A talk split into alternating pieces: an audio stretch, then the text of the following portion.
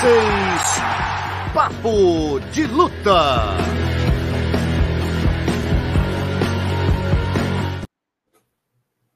Boa noite, rapaziada. Entrando no ar, mais uma edição do nosso Papo de Luta, semana histórica aí.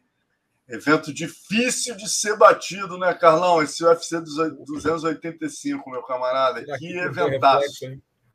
Que boa noite, Alonso. Boa noite, rapaziada. Muito boa de luta, galera aqui do Papo de Luta, nosso papo de segunda-feira. Realmente, Alonso, evento de altíssimo calibre. Como eu havia falado, evento épico. Épico. Foi um evento sensacional. Foram 14 lutas, né? E aí, vou te falar, das 14 lutas, eu colocaria as 12 lutas ali. Olha, o nível muito bom para altíssimo nível. É, eu fiquei impressionado com alguns lutadores, me impressionaram pela performance, performance atlética, poder de recuperação, alguns. Alguns vimos ali que são seres humanos, mas são é, acima da média. Caso do Rakumanov, ser humano. Como diz o, é, o Schwarzenegger no Predador. Se ele sangra, ele morre. Então, meu amigo, mas continua sendo letal, continua sendo um predador. É isso, um evento muito bacana, mas a gente vai falar muita coisa hoje. O Papo de Luta mais do que especial. Vem com a gente nessa, dá teu like aí, é, é, se inscreve no canal, compartilha com cinco amigos, ajuda a gente a ter mais relevância aqui no YouTube. Precisamos de você. Vem com a gente com a gente. É isso que o Carlão falou. Hoje a gente, além de falar dessa volta histórica do John Jones né, e da zebra da derrota da Valentina, a gente, semana que vem, tem o UFC 221 com seis brasileiros no card. Bellator 292 com Goit Yamauchi pegando o Maicon Venom Page, galera. E duas lutas abrindo o GP dos Leves, que terá também né, o Patrick Pitbull disputando aí esse GP dos Leves, que vale um milhão de dólares no Bellator. Como sempre, a gente começa agradecendo aqui nossos parceiros. Boni, não basta ser bom, açaí tem que ser Boni. Dragão, os melhores kimonos há 48 anos. Life Strong Energy Drink, o único energético ultra zero do Brasil. E a Bet Combat, a única plataforma de aposta que permite você destrinche aí como será cada luta, nocaute, finalização, decisão, em qual round, em todo o card, inclusive o preliminar. É isso aí. Vamos começar é, com a charge do Davi, né? Que fala exatamente dessa dominância do Jones aí, olha aí, o Gold, né? Ele, aquele bracinho dele, né, cara? Envergadura brutal que cabe no Stefan Struve mais dois centímetros ali, né? Dois metros e quinze, usando muito bem mais uma vez essa envergadura. O Carlão sempre bate nessa terra, não adianta ter envergadura, tem que saber usá-la e o bicho está usando muito bem agora para botar os dois cinturões. Né? A, a, estátua aí foi uma, uma menção né? a essa série do Netflix aí que o, é, dos 100 lá, né? Dos, dos que, o, que, o, Davi fez. E o Gold, né, cara? O, porra, o troféuzinho de Gold que agora a gente vai debater hoje. Fica cada vez mais difícil questionar que a posição do, do John Jones como greatest of all time, pelo, por tudo que ele fez, né? Quer dizer, enfrentou duas gerações dos caras mais duros no meio pesado e agora sobe para o pesado pegando o Cyril Gane, um cara duríssimo, que enfrentou os maiores pesos pesados, dando duas lutas duras para todo mundo. E o John Jones tirou absolutamente para nada, né, Carlão? Pô, eu acho que nem você que estava acreditando uma, numa vitória, de certa maneira, até tranquila, imaginava uma luta tão fácil, né? É, cara. Bom, é, é, a gente tem que analisar ali de uma forma bem, bem fria. Primeiramente, eu estava eu tava realmente muito convicto né, da, que, que o John Jones iria vencer o Cyril Gane, porque eu acho que o jogo casa, na minha opinião, diferente. Algumas pessoas tiveram visões diferentes, normal, faz parte no jogo mas esse é jogo de movimentação, que toca, toca e sai, toca, toca e sai. É um jogo que não oferece um perigo real para o John Jones. É um, ele ia tentar cozinhar o John Jones. O John Jones tem dois pontos importantes que devem ser sempre ressaltados quando você, você faz uma análise sobre ele. Primeiro, que o John Jones cresce round a round, diferente de outros lutadores que diminuem O John Jones parece que vai aumentando a barrinha de energia dele. Segundo o John Jones, sempre busca uma saída, sempre procura te ler, fazer uma leitura, aí a genialidade, é o QI de luta, uma leitura do teu jogo para buscar uma saída para você. Né? Então, é, são dois pontos importantes quando você analisa o John Jones. Né? Não, não pode ser uma análise pura e simples, uma análise como você analisa um dador mediano. Né? Você tem que estar analisando, um gênio. Quando você analisa um gênio, você sabe que ele é, ele, ele é capaz de tirar coisas do estojo que você não está acostumado, te levar para um outro nível do game. O Cyril Gane sabe disso. Eu creio eu que até os, uma forma que você que os técnicos do Cyril Gane falaram do John Jones, da, como ele é imprevisível, como ele é um cara diferenciado, mostrava uma preocupação real sobre as mil possibilidades que o John Jones poderia trazer para essa luta. E ele deve ter treinado muito né, para essa luta, deve ter dado muito foco, mas eu acho que ele ficou um pouco indeciso. Eu acho que isso ficou muito claro no início da luta, a forma que ele conduziu ali, ele ficou um pouco indeciso, até soltou alguns jabs e tal, mas ele ficou aquele, aquele golpe meio saindo com medo de se expor e ser derrubado. Sabe, quando o cara, o striker, ele não golpeia com golpes pesados ou com jabs certeiros, e, e, pá, como uma flecha, ele soltou os golpes, para te resvalar, para o Johnny sair, para o Johnny ficar preocupado e não se sentir seguro em se aproximar. Não eram jabs para machucar. É essa a diferença. Jabs para resvalar ou do que jabs ou outros golpes. Chute também, podemos colocar nessa, nessa estação, para machucar, para quebrar. Né? Ele chutou, ele, ele, ele sempre eram golpes para tirar o John Jones, a atenção do John Jones, fazer com que o John Jones não ficasse confortável para uma aproximação. Dito isso, então, acho que ele acabou não conseguindo fazer a luta que ele queria, obviamente. E o John Jones aproveitou a oportunidade que teve naquele direto que ele recebeu, né, que ele conseguiu fazer uma esquiva lateral e aí fez a aproximação. A partir daí, ele derrubou e aí vocês sabem qual foi o final. Inclusive, eu não tinha percebido na, na hora.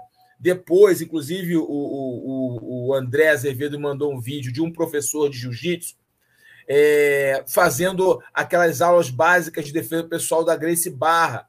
Grace Barra, equipe do Roberto Tussa, que é o professor do John Jones de Jiu-Jitsu, desde que ele, ele lutou contra o Daniel Cormier na segunda vez. Então, um longo tempo ali treinando jiu-jitsu com ele. E o Tussa falou que o John Jones faz aula particular com todos os professores. Olha que interessante ele faz aula particular com o treinador de wrestling, ele faz aula particular com o treinador de striking, ele faz aula particular com o treinador de jiu-jitsu. Ele faz aula particular. Depois é que ele vai, se junta ao grupo para fazer o treino do dia. Interessante esse, esse, esse aspecto do treinamento do Jones. Poucos fazem isso. Né? E, ele, e, e você sabe que a defesa pessoal é a base do jiu-jitsu.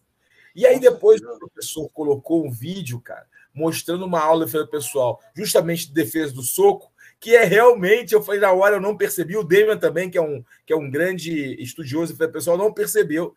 E ele, ele executou um movimento igualzinho o movimento de pessoal, que é essa esquiva lateral com aproximação e a queda. Né?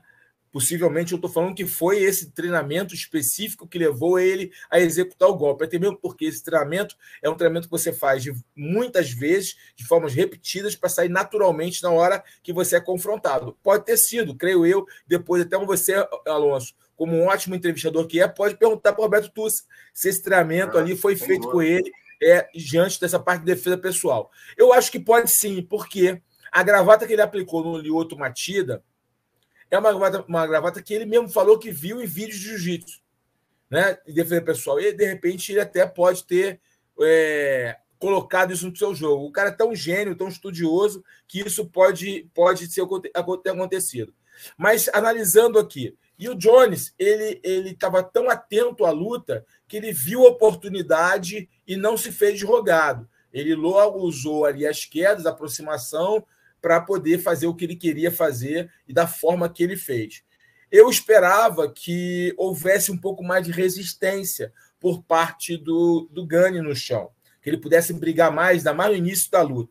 Só que o John Jones fez algo interessante. Aquela montada dele, né, aquela que ele vai dominar as pernas e vai montando ali para cima, como ele é muito grande, muito pesado, ele já trouxe uma dificuldade na mobilidade. O Cyril Gane não conseguiu flexionar a perna para fazer o chamado wall walking, né? aquela caminhada com as costas na grade, que foi imortalizada pelo Chuck Liddell.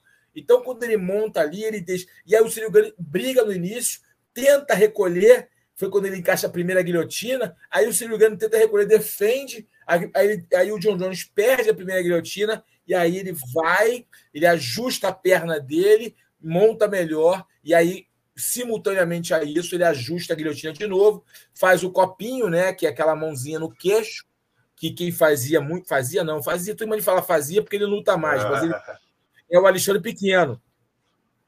Quem me ensinou, quem me, me ensinou isso foi o Alexandre Pequeno, tá?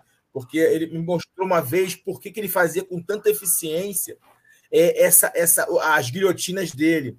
Que o segredo não era a cana do braço. Eu sempre, boa, eu sempre tive boas guilhotinas. Inclusive, finalizei algumas em, em alguns eventos de Vale Tudo, né? Tive a oportunidade de usar a guilhotina, que eu, eu faço bem é, em eventos de Vale Tudo que eu lutei. E, mas ele me falou assim, cara, sem botar o copinho, porque às vezes a cana do braço não entra, você faz o copinho. Depois que eu entendi esse copinho, amigo, eu comecei a melhorar meu, meu ataque de guilhotina por todos os ângulos possíveis. E o John Jones usou muito bem esse copinho ali, conseguiu fazer o copinho, porque além do golpe da asfixia, Alonso, que tem da guilhotina, quando cervical, você faz né? copinho, você pressiona a cervical. Então, é uma. Por isso que ele bateu tão rápido porque eu tenho certeza, depois de alguém entrevistar ele, não foi só o golpe da asfixia, não foi só a sensação de sufocamento, do afogamento ali, não. Foi também a pressão na cervical. E aí, quando você bota uma pressão cervical, para quem não é um cara, um grappler, que está acostumado a receber esse tipo de pressão, bate o susto, bate o desespero e você bate desesperadamente. Já vi isso acontecer em várias oportunidades com caras que não estavam acostumados com o jogo de movimentação e progressão de solo. E o Cyril Gane não está, por mais que ele treine, ele é um striker por natureza. E o John Jones, amigo, é um cara completo, fez o que tinha que ser feito, aproveitou a oportunidade e chocou o mundo. Eu realmente fiquei impressionado, até está brincando com o André Azevedo agora, meu companheiro ali de bancada, e ele, e, e ele falou assim: cara, tu soltou o meu Deus ali, que foi muito interessante. Porque eu falei, porque eu fiquei assim, caramba, porque eu não esperava, né, cara? Ele, ele, ele se transformar essa luta numa luta tão fácil. Mas só que a gente esqueceu que ele havia prometido, que ele ia fazer de uma forma que ia parecer ser fácil. É. Você acha que o, o, o, impacto psicológico, de alguma, de alguma maneira também, o, o Cyril Gane, quer dizer, a semana lá, lá em Las Vegas, o maior de todos os tempos voltando, né? tudo isso também, de certa maneira, não pode ter impactado no Gane também, Carlão? Olha, Alonso, pode ser. Lógico, ser humano, sabe que a mente humana, ela, ela viaja por lugares obscuros, né? Às vezes o cara tá, tá bem mas o cara está profundo, tá, tá, em outro lugar. A gente já viu isso, vê isso sempre. Pessoas que parecem bem, mas estão por dentro se matando por dentro e vice-versa. Enfim, a gente sabe que a mente humana ela navega por ter por, por águas profundas em muitas oportunidades. Então, obviamente, sim, que pode ter acontecido. Eu acho que não foi isso, porque ele já havia participado de uma de uma de uma semana de uma luta importante contra o Francis Ngannou, não é?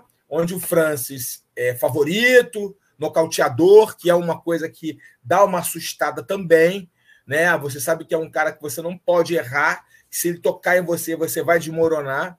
Então, isso também traz uma tensão. Então, eu acho que ele já viveu algo parecido, né? Assim, de tensão pré-luta, disputa de cinturão, porque ele já havia passado por isso, ou algo parecido com isso, é, é, é, contra o Francis Engano porque o Francis é um cara assustador. Vamos, né?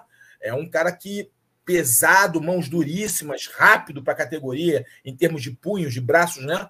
Velocidade de braços, potente ao extremo, talvez o golpe, a golpe mais devastador da divisão, creio eu. É, e ele lutou com o Gani, com muito, muito com, com Enganu, com muita perícia, com muita técnica. Foi um erro técnico que ele fez, aproveitado pelo Francis, que, que não deram para ele o cinturão. É, ou aí você fala, é, mas o John Jones. É, eu não, lá, não levo para o lado de ser o John Jones, e sim de toda a mídia envolvida. Aí talvez ele pode ter sentido ali é, uma certa emoção, digamos assim, e ter dado se ficar um pouco é, fora é, de conexão. Mas ele já havia passado por algo parecido. Então eu creio que isso não tenha sido um fator determinante. Eu acho que ele se surpreendeu com o tempo de reação do Jones Eu acho que estava meio que muita gente contando que o Jones não ia ficar rápido, muita gente contando que o Jones ia cozinhar ali o primeiro round é, para tentar levar a luta para um, dois, três, quatro, quatro, cinco rounds, levar o, o engano para o Gani para um momento mais de dificuldade, trazer ali umas perguntas difíceis para ele, variar ali os níveis da luta, e cansando o Francisco, o, o, o Cyril Gani. Eu acho que poderiam, a maioria estava pensando que a luta pudesse transcorrer nesse, por essa linha. É, eu, inclusive, achei que fosse transcorrer por essa linha e ele fosse engolindo o, o Gani round a round, fosse o Gani fosse sucumbindo diante das armadilhas do John Jones round a round. Agora, aquela velocidade de raciocínio e a, o senso de oportunidade que ele aplicou ali, ele já não faz isso há um bom tempo, né? Então a gente viu ali a versão ali Golden, a versão realmente lá no início, quando ele chocou o mundo, é, do John Jones na categoria agora dos pesos pesados. Eu acho que esse, essa, essa, essa pergunta né, difícil que ele trouxe para o Gani, o Gani ficou um pouco perdido e demorou para responder. Quando viu, a única resposta foi batucar. É, eu acho claro. que existem lutadores. É, existem bons lutadores, existem lutadores impressionantes e existem gênios. É. E falando em bons lutadores, né? É natural, os fãs brasileiros já estão fazendo aqui o um momento bravo. O dia seguinte a galera já estava. Ô, oh, malhadinha aqui. Hoje o Bernardo Oliveira está aqui com a gente também. Ó. A forma que o Jones venceu via grappling pode, de alguma forma, dar algum indício do quão longe o Malhadinho pode chegar na categoria dos pesados? Ou está cedo ainda para a gente falar de Malhadinho e Jones, Carlão? Eu acho que está cedo. Acho que o Malhadinho é um cara de potencial. Já falei para você para aqui para vocês. Já falei em transmissão sobre o Malhadinho. Ele me impressionou vendo ele lutando pessoalmente. Ele me impressionou pela velocidade dele, pela movimentação dele, pela força, pela força dele, a qualidade de, né, atlética dele. Ele é impressionante pessoalmente. Quando você vê ele lutando, você fica meio impressionado. E olha que meus olhos já são treinados, né? Quantos anos essa brincadeira, olhando, vendo o lutador. É, mas ele me deu impressionado, malhadinho. Eu acho que ele tem uma grande carreira pela frente. Mas eu acho que não podem Aí é importante o Léo, toda a rapaziada que cerca o Malhadinho. Não fica falando do John Jones para ele. É óbvio sem ter o alvo. Ele tem que galgar passo a passo. Ele tem o, o Jairzinho, ele tem o. É, é, tem gente na frente dele. Tem gente na frente dele, muita, gente capacitada. Tem muita gente na frente dele. Tem que ir com calma. Ele é novo. Ele é novo. Ele tem que pensar. Eu acho que a galera tem que blindar ele. Os fãs podem falar o que quiser faz parte do tempero que envolve os fãs. Falaram que ele vai ganhar o John Jones, que ele vai ser o campeão do mundo, é legal pra caramba, e deve falar mesmo, brasileiro é, é, é. E é o fã, né? Tem que ser assim. Agora, o malhadinho, o malhadinho, ele tem que pensar step by step, porque ele pode é, atropelar o processo e, e isso ser ruim para a carreira dele. Ele, obviamente, ainda tem a vantagem de poder lutar em duas categorias, né? Por mais que ele queira agora se desenvolver nos pesos pesados. Creio que o grappling dele, a forma dele lutar, possa ser um diferencial, sim, na categoria dos pesos pesados. Eu acho que ele pode ganhar muitos caras bons, mas tem os caras ali na frente. São caras que têm um bom nível de wrestling, um bom nível de boxe e um bom nível de condicionamento físico.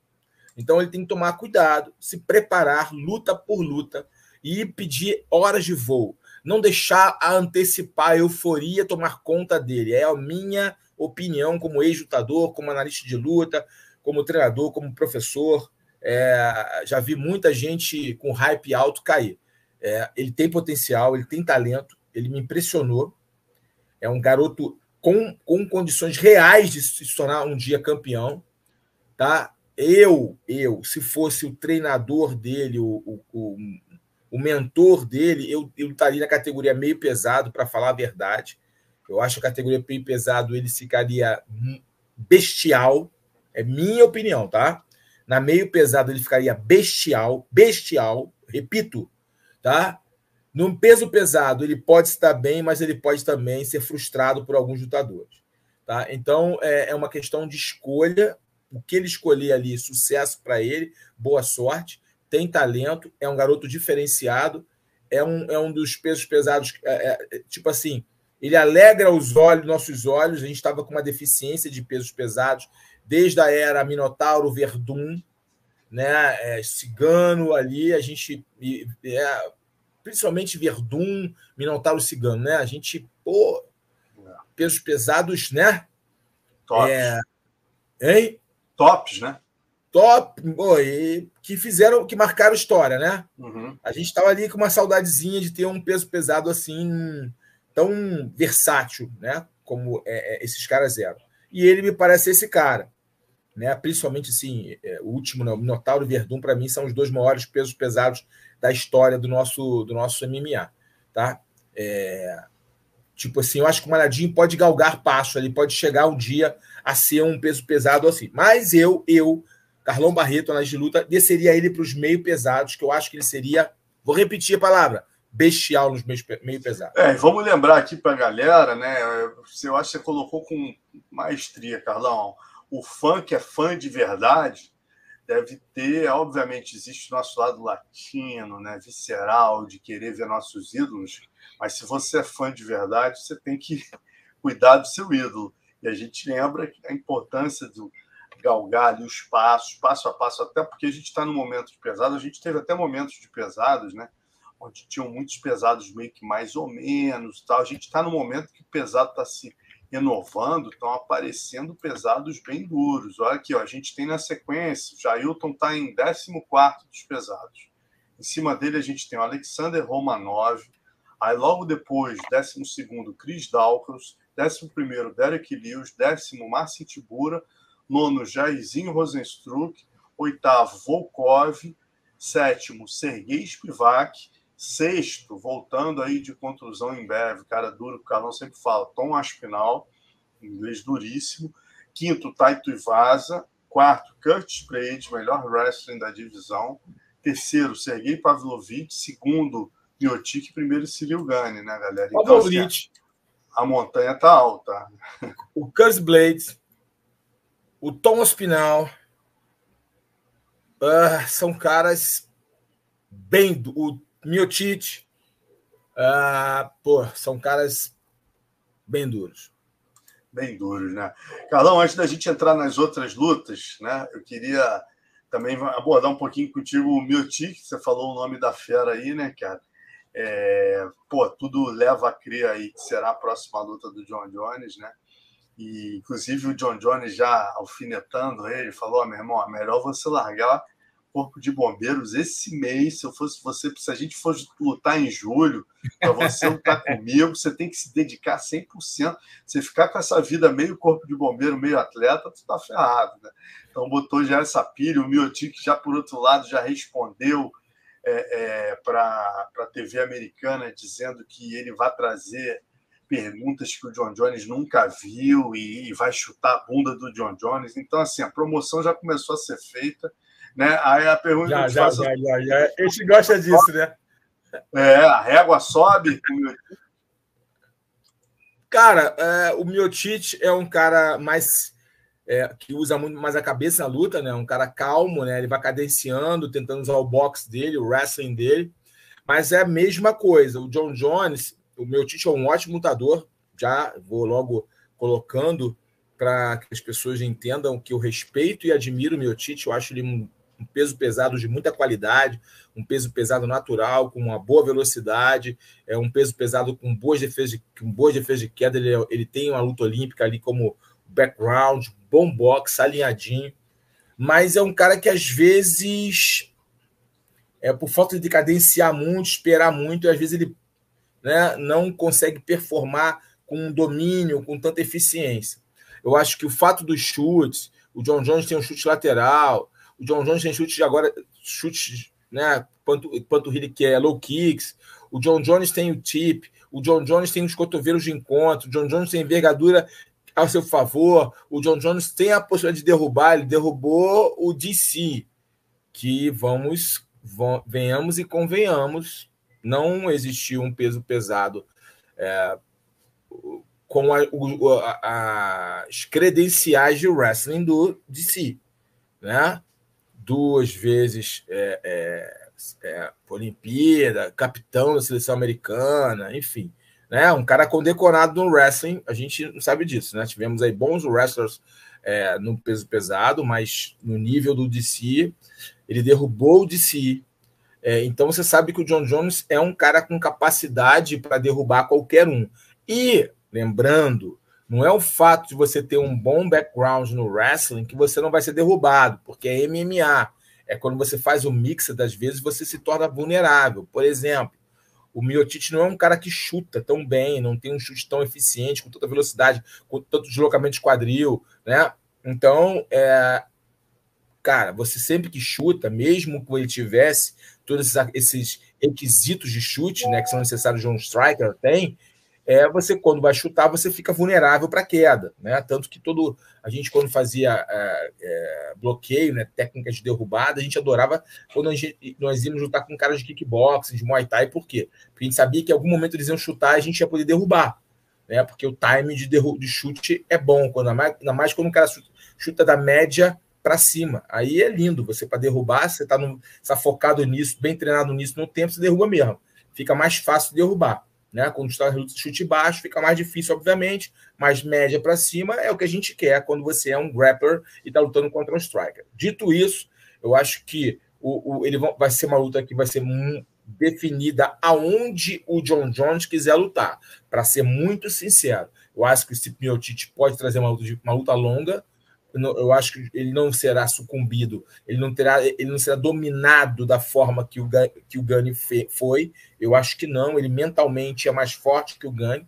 Eu acho que ele mentalmente é um cara muito gélido, muito forte, muito preparado. O meu Tite já passou por batalhas é, maiores que o Gant. Lutou mas... com o Verdun em Curitiba com 40 mil pessoas, né, Carlos? A gente lembra, e, e, meu amigo, indo para dentro e lutando como se estivesse em casa. Um cara desse, que luta no Brasil dessa maneira tem um mental diferenciado mesmo. O mental dele é forte, você bem lembrou isso. E, então, eu acho que vai ser uma luta mais luta. Ele vai entregar mais luta. Vai ser, o John Jones vai precisar de mais minutagem no octógono para vencê-lo mas o John Jones é um cara que vai oferecer perguntas e vai trazer ferramentas em qualquer área da luta para ele, porque não é, ele não é um expert na, na, na, trocação, não é um monstro na trocação, não é um wrestler fora do, do, do, do, do padrão, e o chão também. Então, acho que se você analisar ali, ó, é, o lutador ali, você vê que o John Jones é um cara acima dele, melhor do que ele. Obviamente, o, o ponto é de ser peso pesado natural. O John Jones parece já estar tá bem confortável na categoria, mostrou velocidade, mostrou controle de peso, controle, né, usou bem o peso. Para você manter um cara naquela posição ali, você tem que controlar bem seu peso, tem que saber jogar bem seu peso, né? Ali o, o tempo não favorece o meu tite, tenho dúvidas sobre o seu queixo. 10 rounds de porrada com Comier, 7 rounds com engano, é muita porrada. É, muita porrada. É, tomou muita porrada já. Também, por outro lado, a questão da absorção é uma coisa variável. E a questão também, é, também que leva um outro lado positivo isso, é a experiência que ele traz para o game. A experiência de ter lutado é, tanto com caras tão duros que ele traz para o game, que ele vai jogar isso para cima do John Jones, com certeza, tentando neutralizar o John Jones, frustrar o John Jones. Só que nesse jogo ali, o John Jones é um cara que pode surpreender em qualquer momento. Eu não vejo o Miotite surpreendendo, trazendo jogo uma peça nova para o jogo dele. O que ele pode trazer novo? Melhorar o wrestling dele para derrubar mais? Mais. É, talvez. Ele pode melhorar o boxe dele? Talvez. Melhorar o chute dele? Pouco provável que ele venha chutando com eficiência. Pouco provável. É, o jiu-jitsu dele? Também acho que, que não. Então, é, eu acho que vai ser o Miotite, treinado, forte, perigoso como ele é, contra o John Jones motivado e estudioso. Só não, o John Jones só não pode é, achar que é o rei da cocada preta agora. Tipo, ah, tá tudo bem, ninguém me ganha. Tem que estar tá treinando, se externar aquilo que ele falou para essa luta. É estudando todo dia, é uma vitória por dia. Se ele continuar com essa mentalidade de uma vitória por dia, né? Aquela coisa de hoje eu treinei bem, amanhã outro treino, amanhã outro treino, paulatinamente, né? Passo a passo, vai ser difícil ser batido John Jones, vai ser muito difícil de alguém vencê-lo. Pensando assim friamente, se ele continuar esse cara estudioso, esse cara sedento, com desejo, com fome, cara, bater esse cara vai ser difícil. Eu acho que é, eu vou aqui só para terminar esse meu raciocínio. É, não existe ninguém batível.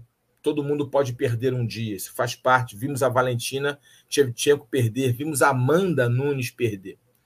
Né? Cara, o João Jones pode perder? Pode, pode perder, sem dúvida nenhuma, ele pode perder. Eu acho, inclusive, que isso já aconteceu, mas oficialmente não, porque os juízes entenderam de outra forma. Tudo bem, mas ele motivado e ele focado da forma que está, e o treinamento que ele desenhou para ele, que ele construiu para ele, para pegar esse cara vai ser muito difícil, muito difícil. Vai ser uma missão muito difícil. Não vai ter que ser só habilidades físicas, vai ter que ter uma mentalidade vencedora, uma mentalidade muito, muito, muito poderosa para entrar na mente de John Jones e tirar ele ali um pouco do da, da, desse altar, entendeu? E colocar ele nos os pés no chão vai ter que ser um cara muito diferenciado, não só fisicamente, tecnicamente, mas principalmente vai ser um jogo mental, porque o John Jones entra na sua mente e ele gosta disso, manipular a sua mente, te usar como marionete. É isso, 340 aqui, 344 conosco, galera. Vamos lembrar de dar o joinha, dar uma força para gente aí, é importante para nós. Muita gente assistindo, pouca gente deu, deu o joinha, muito importante para nós aí a sua curtida Tá? E, e um outro, uma outra questão né, que você tocou muito importante, né, Carlão? É, eu pô, sou fissurado naquele Embedded, né, aquele programa que o UFC faz, e foi muito legal essa semana, cara. Ver o velho John Jones, né, Carlão? A gente vinha comentando nos tempos de combate, ou nos bastidores, na confraria, aqui no Papo de Luta, as últimas lutas do John Jones, né? O cara parecia que estava pô, meu irmão, lutando meio que na obrigação, e, e, era mais um desafio, mas não, não eram desafios que motivavam ele. Né? O Marreta era um cara que pô, ele sempre respeitou, mas era um Marreta, era um brasileiro subindo. Né? O último grande desafio ali que realmente você vê que ele treinou ao máximo foi o, o, o Cormier, né, cara? Que ele ia para dar uma surra, era pessoal, e faltava isso. E agora a gente viu esse John Jones de volta, motivado, feliz. Cara, semana do cara, a felicidade dele nos bastidores, atendendo aos fãs, deu gosto de ver. É o tipo do Embedded que vale vocês assistirem até tendo passado o evento, cara. Ele mostrando a casa dele, os quadros na parede, a luva que o Anderson, que é o lutador favorito, deu para ele no Embedded 1. Em suma, posto isso, cara, é um assunto que é importante a gente também trocar uma ideia, que os fãs pedem muito a gente, é a questão do Gold, né, cara? Que eu, eu, sou, eu sempre reclamo que, pô, toda semana aparece um Gold novo, mas um Gold novo e todo mundo já começa, Gold não é Gold, mas, cara, quando o Jones luta e sobe de divisão, e ele que, na minha opinião e na sua, já era o Gold, né, cara? É, nós dois concordamos nisso, o cara sobe, ainda pega o cinturão dos pesados com a finalização em um minuto, né? Ele indiscutivelmente essa discussão tem que ser feita e a gente tem outros três grandes nomes, né, que são colocados nessa posição de acordo com as preferências. Por exemplo, eu, eu recebi aqui o Macarrão, ele continua achando o Anderson, na opinião dele, é o Gold. Né? Você tem alguns, por exemplo, o Luciano considera o Dimitrios Johnson ali também entre os top 4 dele. É, o Fedor está né, tá na preferência de muitos, o George St. Pierre também, e o próprio John Jones, né, que é, por, por, tudo que a gente já falou, uma unanimidade para nós dois aqui, pelo menos, né, cara? Aí eu até é. te coloco algumas questões, né?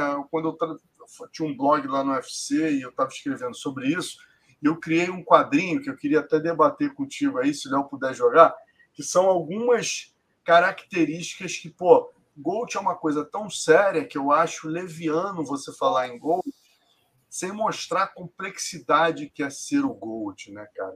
Então eu até coloquei na época nesse quadrinho coisas que eu achava importantes para você pontuar no Gold. Você dá nota de 1 a 10, por exemplo, para o wrestling, para a técnica de solo, para o striking, número de defesas de cinturão, nível dos oponentes, a genialidade, por exemplo, do atleta eu coloquei como peso 2, o jogo mental, é que é uma coisa muito importante que o pessoal às vezes não avalia o risco, se colocar em risco. O cara para ser Gold, não adianta o cara ser Gold, ficou ali na zona de conforto. Pô, o Anderson Silva foi pegar o Daniel Cormier, meu irmão. Né? A gente vê o, o próprio o Saint-Pierre, aí o cara foi, é, é, subiu de divisão, Né? E a gente tem agora o John Jones também se colocando em risco aí, indo lutar nos pesos pesados. Né?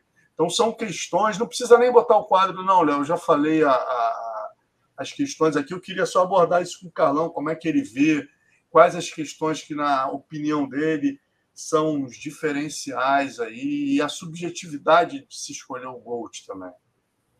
É, é o, o GOAT né, é um assunto bem, bem delicado, né? Porque envolve algo que é preferência, né?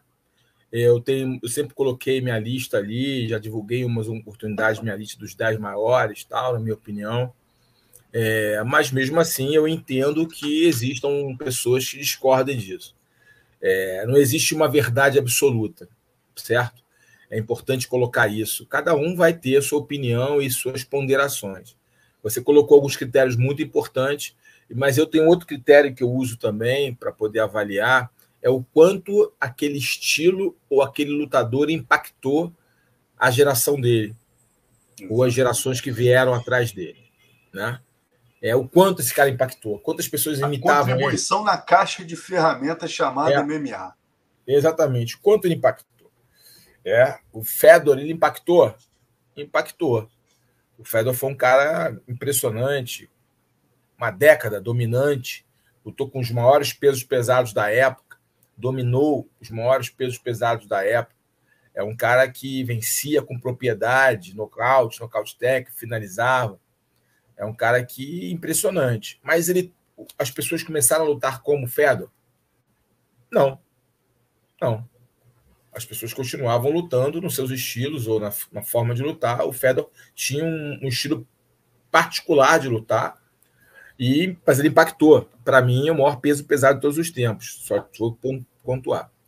É, o Anderson Silva, genial, né? se desafiou em várias oportunidades, é, não conseguiu performar depois da forma que performou depois da lesão. Eu acho que foi do nocaute. Para mim, eu acho que o nocaute foi mais impactante, que a partir dali ele nunca mais conseguiu performar como outrora. Aí depois veio, obviamente, o, a lesão, que foi terrível, mas sempre tentou fazer ou sempre fez lutas interessantes. É, impactou uma geração, sim. As pessoas imitavam o, John, o, o Anderson Silva, até no short até no short, que você via de eventos nacionais, até internacionais, com os caras com short igual, igual igualzinho do, do amarelo com preto, do Anderson, impressionante. O estilo dele, tentar chutar, igualzinho, brincar, fazer aquele negócio, muita gente imitou. Ele trouxe um impacto real no mercado. As pessoas começaram a tentar imitá-lo, alguns com, com talento e outros não, mas tentaram imitá-lo. Jorge Sampierre trouxe um impacto real para o mercado? Trouxe porque a forma dele lutar, dele pensar, olha, se o cara vier para cima de mim muito bom em pé, eu vou derrubar ele, vou usar o wrestling jiu-jitsu para neutralizar. Se o cara tiver um wrestling jiu-jitsu bom, eu vou trocar em pé com ele. ele. Então ele, ele se moldou ali de acordo com o game. Então ele foi trazendo uma leitura de um QI de luta para o MMA diferenciado ele impactou geração, né? Vários caras começaram a tentar lutar que nem ele e se comportar com ele e impressionar. E, e ele trouxe algo impressionante para o game que as pessoas faziam, mas não davam tanta importância, que era o atleticismo. Ele era um cara extremamente atleta e trouxe isso para a mentalidade dos lutadores posterior, posteriores a ele. Se dedicarem à preparação física, à parte motora, à parte é, é, é, de condicionamento físico, tanto quanto a parte técnica e a parte mental. Ele trouxe isso para o game. Então, ele trouxe um impacto muito forte. O Dimitrios Johnson, ele foi dominante na divisão, um, acho que nove de defesa de cinturão, dez. Agora o, me pega. O, me, me o, o Dimitrios Johnson foi, foram, foram 11 defesas. De 11, 11, 11, me desculpe. 11 defesas de cinturão. Foi dominante da divisão dele. Dominante da divisão dele. É, se testou é, é um cara que trouxe ali para o game algo novo, né? Foi tão dominante. E o outro que é o John Jones, cara, que ganhou só ex-campeões, diga-se de passagem, de uma forma. De duas, de duas gerações fazendo, distintas. Fazendo parecer muito fácil. Ele ganhou caras como o Lioto, como, como o Vitor Belfort, como o, o, o Matida, pô, sabe? Impressionante o cara. Ah, mas ele tomou um susto aqui, um susto que ela tomou, sem dúvida, mas se recuperou e foi lá e, e dominou e venceu com total propriedade. É, cara, fez o que fez com o Daniel Cormier, sobe de categoria e nocauteia o Ciro Gani, que é um dos caras mais temidos dos pesos pesados, um dos mais, um dos mais respeitados dos pesos pesados, apesar de não ser um cara tão experiente, mas é um cara com, com uma luta, uma técnica refinada, ou como diz o André, um bailarino da porrada, né? um cara que se move com uma, uma destreza, com uma leveza, um cara eficiente, que tem finalizações em seu cartel. É, enfim, aí tem a questão dos oponentes que a gente tem que colocar, tem a questão da época, né? E como o impacto que ele trouxe, a questão das definições, aonde esse cara lutava melhor, em que posição, é, em pé, no chão, onde ele finalizou, quem finalizou mais, nocauteou mais, deu mais por decisão, quantas referências ele tem. E aí são várias ponderações, né? Eu acho que com essa, esse retorno, após três anos parado, aí é um ponto importante para mim, né? Definir ele como GOAT, como o maior de todos os tempos, para fechar e para arrematar aqui foi o fato de ele ficar três anos parado. Porque o cara domina uma divisão, domina uma divisão, ele vence uma divisão, é o campeão absoluto da divisão, aí ele para. Para, retorna na divisão de cima e ganha o, o, número um da categoria, que poderia ter sido que poderia ser o campeão da divisão. Por um detalhe ali, ele poderia ter sido o campeão, ele poderia ter vencido o temido Francis Enganou. Ele poderia ter vencido o Ganu. Não é ou não é? Se ele não, a luta estava muito equiparada, se não, ele não vai naquela chave, naquela chave de pé, ele poderia ter vencido a luta. Né? Na altura do campeonato ali, poderia ter vencido a luta. O engano te, te, teve, teve ali também o, o, o a, a, inteligência ali de fazer movimentos de, de ir para cima, foi bacana também, que acabou valorizando e a partir daí ele ganhou, mas ele, ele cometeu um erro ali, não era o momento dele puxar e, e tentar deixar o de pé de calcanhar ali que ele pensou em fazer. Mas, de qualquer forma, passado, ele poderia ter sido campeão, ele tem, ele tem predicados para tal. Mas o John Jones foi lá e fez parecer muito fácil, ele dominou ele de uma forma muito fácil. Né? Talvez uma das performances mais tranquilas do John Jones. Se não for a mais tranquila, a gente pode depois fazer um retrospecto aí da carreira dele, das vitórias dele. Talvez tenha sido mais tranquila.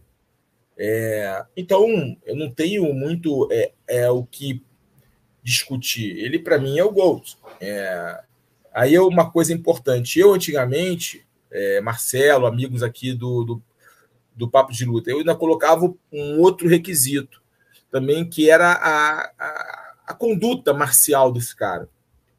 É por isso que é o meu era a minha dificuldade em, em, admitir o John Jones como GOAT. Achava ele a melhor síntese do MMA, mas para mim GOAT tinha um, outros aspectos também que envolviam a questão marcial, a questão da postura marcial, a questão da, da filosofia marcial. Mas aí eu estaria eu, eu estava privando um cara genial de se tornar um maior, né?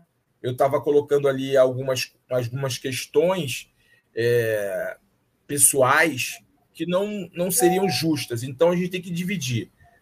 Dividir o atleta, né, o, o lutador, da pessoa. A gente não pode colocar. Né?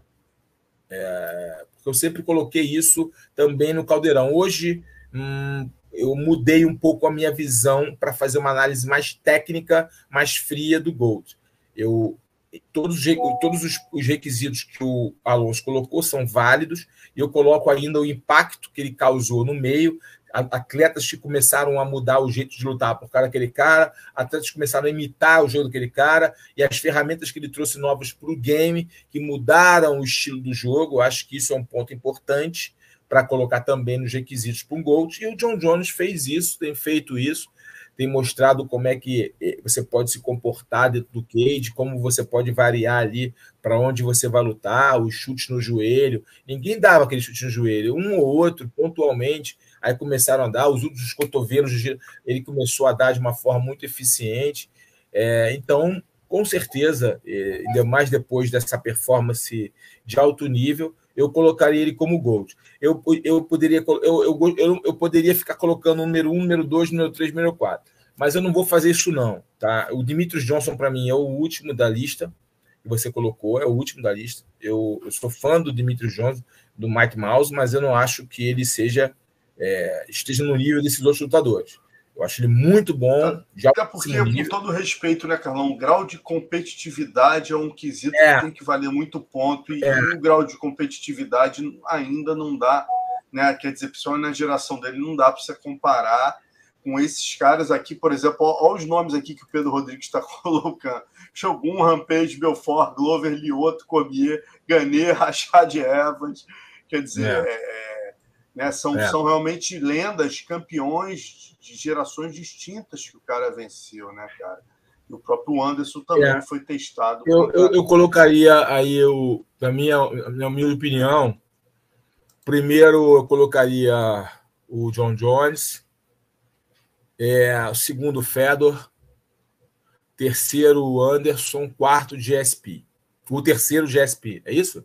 Primeiro Jones, primeiro perdão, Jones, primeiro segundo Jones, Fedor. segundo Fedor, terceiro o Anderson, quarto GSP e quinto é, eu colocaria o Dimitri Johnson.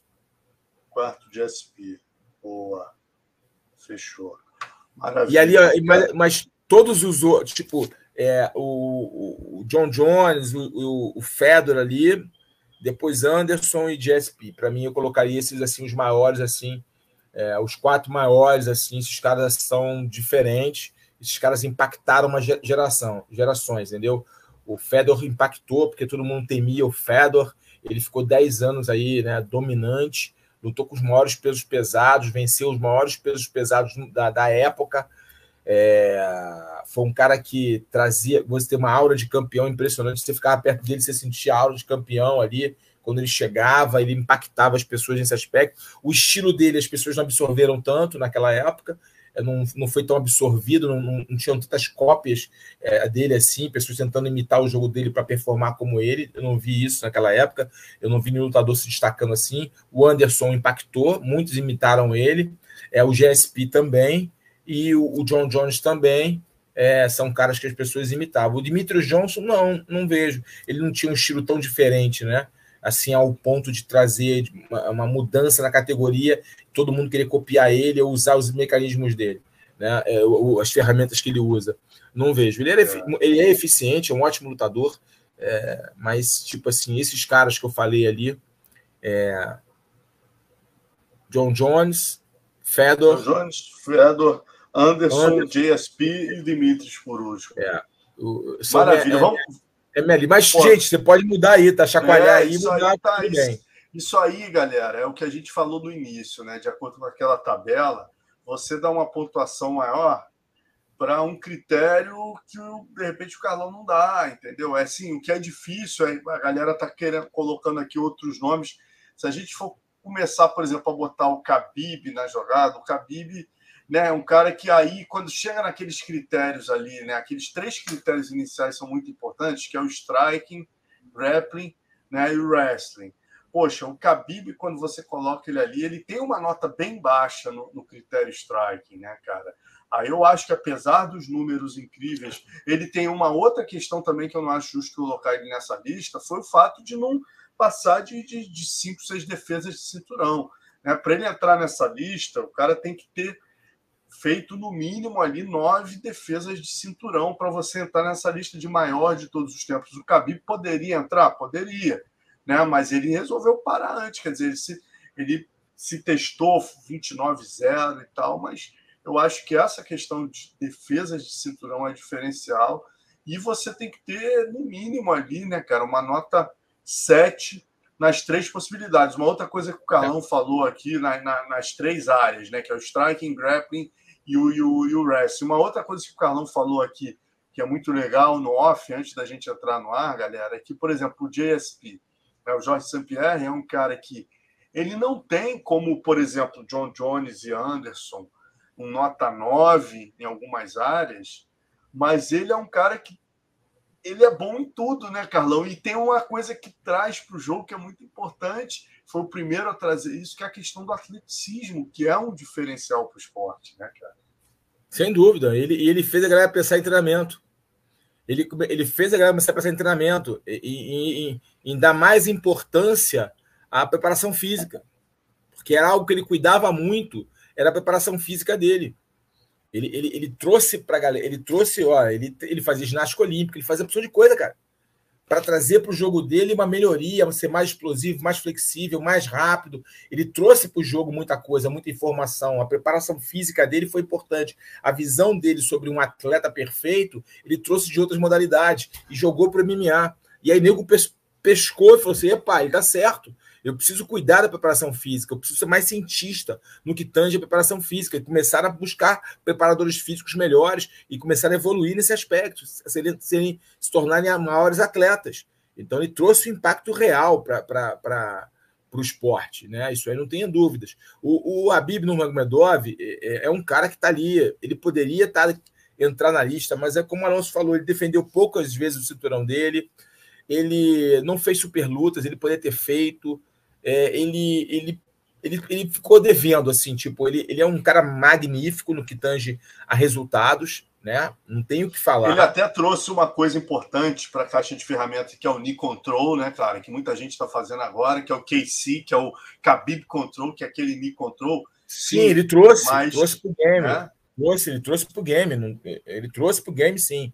Trouxe pro game eficiência. Na verdade, era uma, ele trouxe uma roupagem do que o nego já fazia, né? É. Ele trouxe um, mais domínio. O Nego fazia muito scramble, né? Que é a movimentação, ele não, é aqui que tem que ficar. Né? Não, você não precisa pegar as costas, você não precisa é, passar guarda. Você pode ficar aqui e acabar com o cara. Ele trouxe isso, né? Ele trouxe jogo aqui, né? O, Father's Plan, né? O jogo aí que o pai dele, né? Trouxe esse jogo e ele foi o representante do negócio.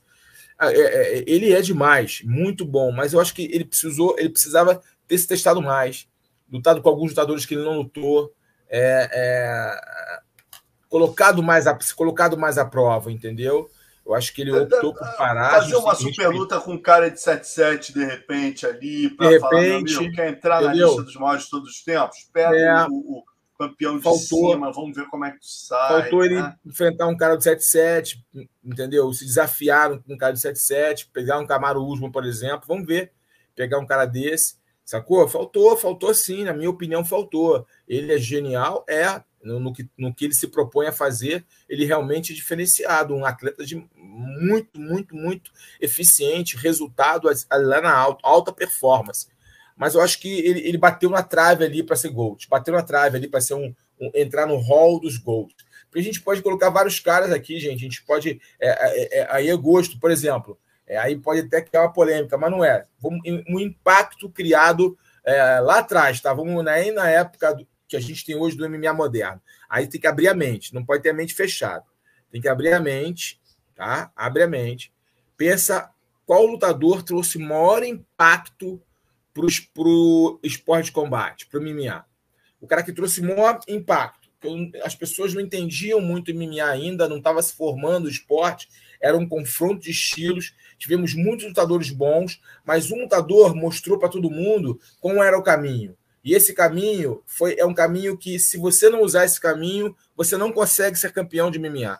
É simples assim. Por mais que você Royce seja Grace. bom. Royce Grace. É ou não é? Era um cara que nem, nunca foi o melhor da família Grace, diga-se passagem, nunca foi o melhor da família Grace, mas foi o cara escolhido para estar naquele lugar e aproveitou a oportunidade como ninguém.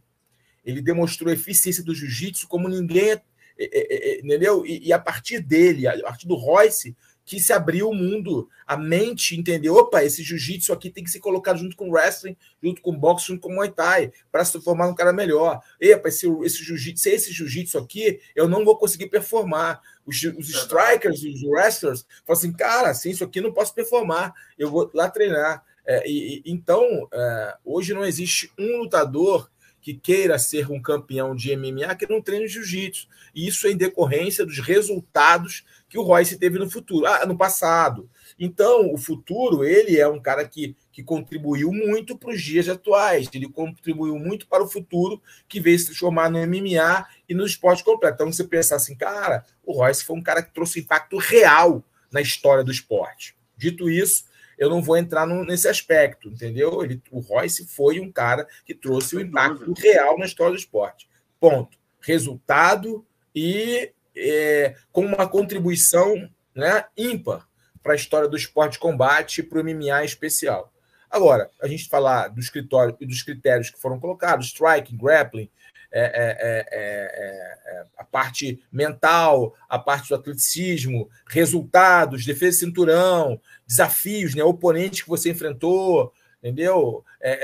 você conta quando você, você, os seus adversários contam muito da sua trajetória, né? Então, no caso, pô, cara, não tem que falar, né? Esses caras que a gente ponto, falou aqui são caras realmente diferenciados. No Magomedov poderia ter entrado nessa lista se tivesse continuado a lutar. Era um cara que tem os predicados para tal, mas não quis por livre, espontânea vontade. E vai ficar sempre no imaginário da galera. Alguns vão colocar ele como GOAT, outros não. Agora, o John Jones, é, eu acho que não tem muito o que discutir em relação a esse cara. Maravilha. Já estamos chegando a quase uma hora de programa hoje, mas valeu a pena, que foi muito legal. A gente ainda está no John Jones, mas ainda estamos no John Jones. Ainda estamos no John Jones. Vamos, mas vamos para as lutas, né, cara? Que esse evento foi demais e vamos começar falando com a Zebra. Eu até te perguntei, né, Carlão? Semana passada a gente nem entrou tanto no assunto, que a possibilidade era tão remota, né, cara, que até no Pitacos ali você falou, pô, tá, tá 6 para 2, se eu não me engano, a Valentina com a Graço. E eu até falei, Carlão, se a Valentina vencer a Alexa, a Alexa Graço vencer a Valentina, vai ser uma zebra maior do que Amanda e, e, Juliana Penha, né? Aí você, eu nem lembro que você respondeu, né? Você ficou até assim. Falei que vai ser o mesmo calibre. Mesmo calibre, mesmo. né, cara? E foi, né? É, e foi. E foi. Foi, foi é, uma, uma, uma, vitória incrível do Alexa Grasso. Eu acho que trouxe uma, um tempero para a categoria. Ela é, foi assim, trouxe um tempero, né? Ela é uma menina muito boa, ela vem evoluindo, uma, uma boa lutadora.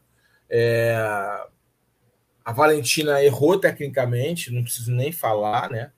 A Valentina cometeu um erro muito, muito básico ali, sabe?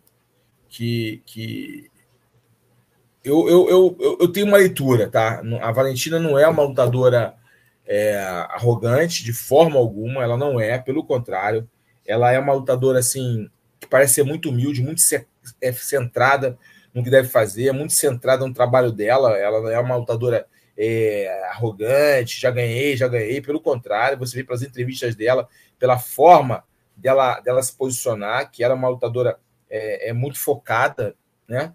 mas ela errou naquele chute. Não era o momento daquele chute, não era o momento de chutar. Ela não podia ter chutado daquela forma, naquela distância que ela estava.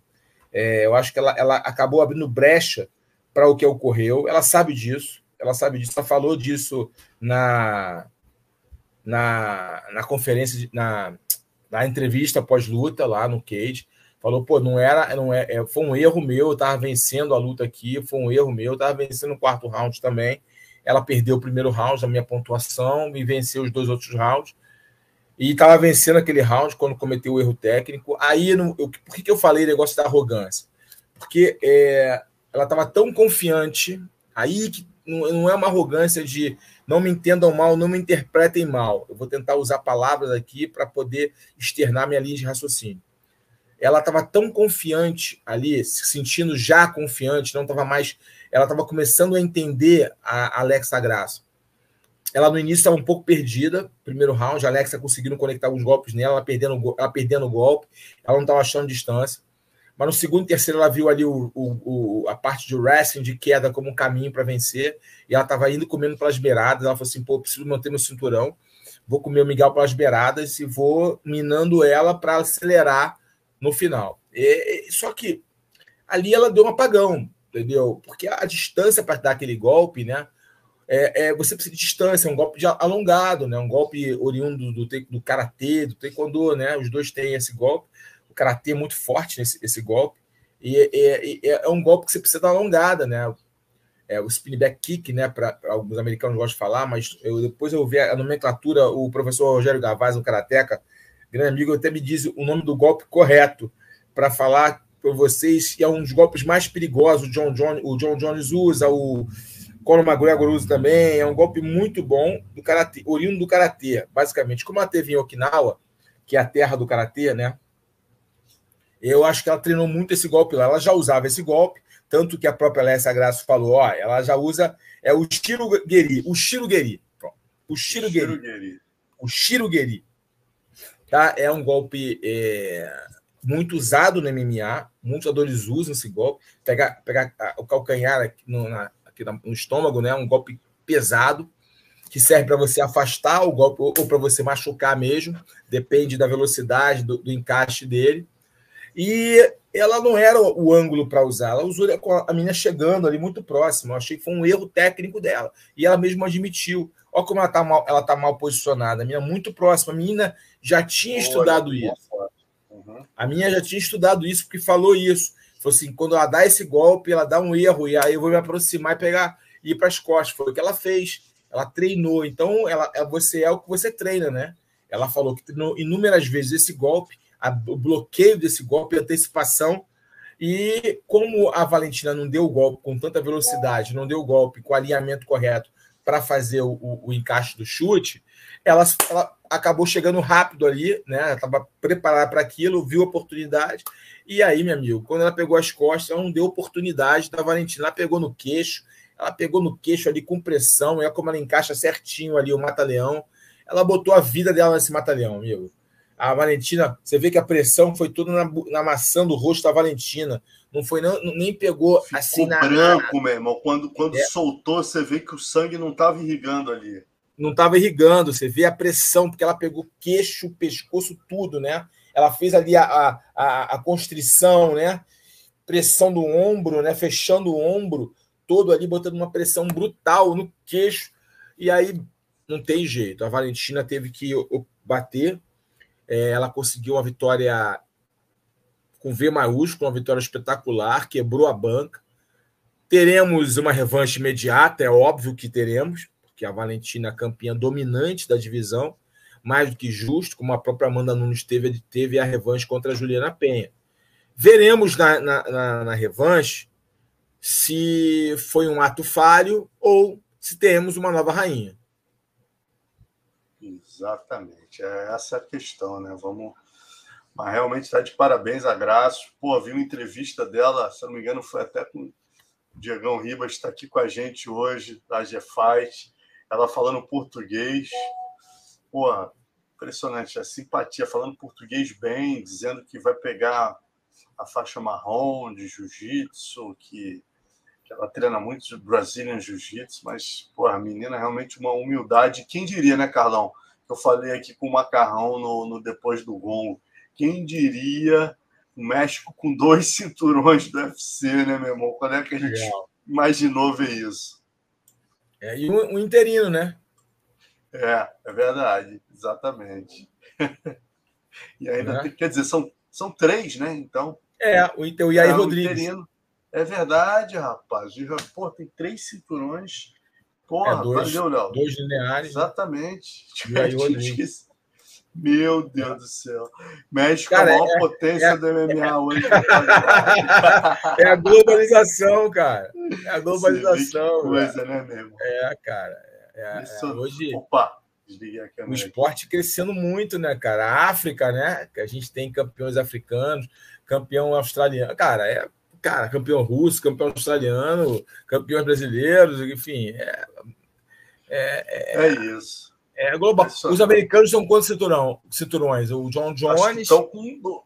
Quer ver? Deixa eu botar aqui na divisão, na categoria. No feminino, eles não têm nenhum, né, cara? No feminino.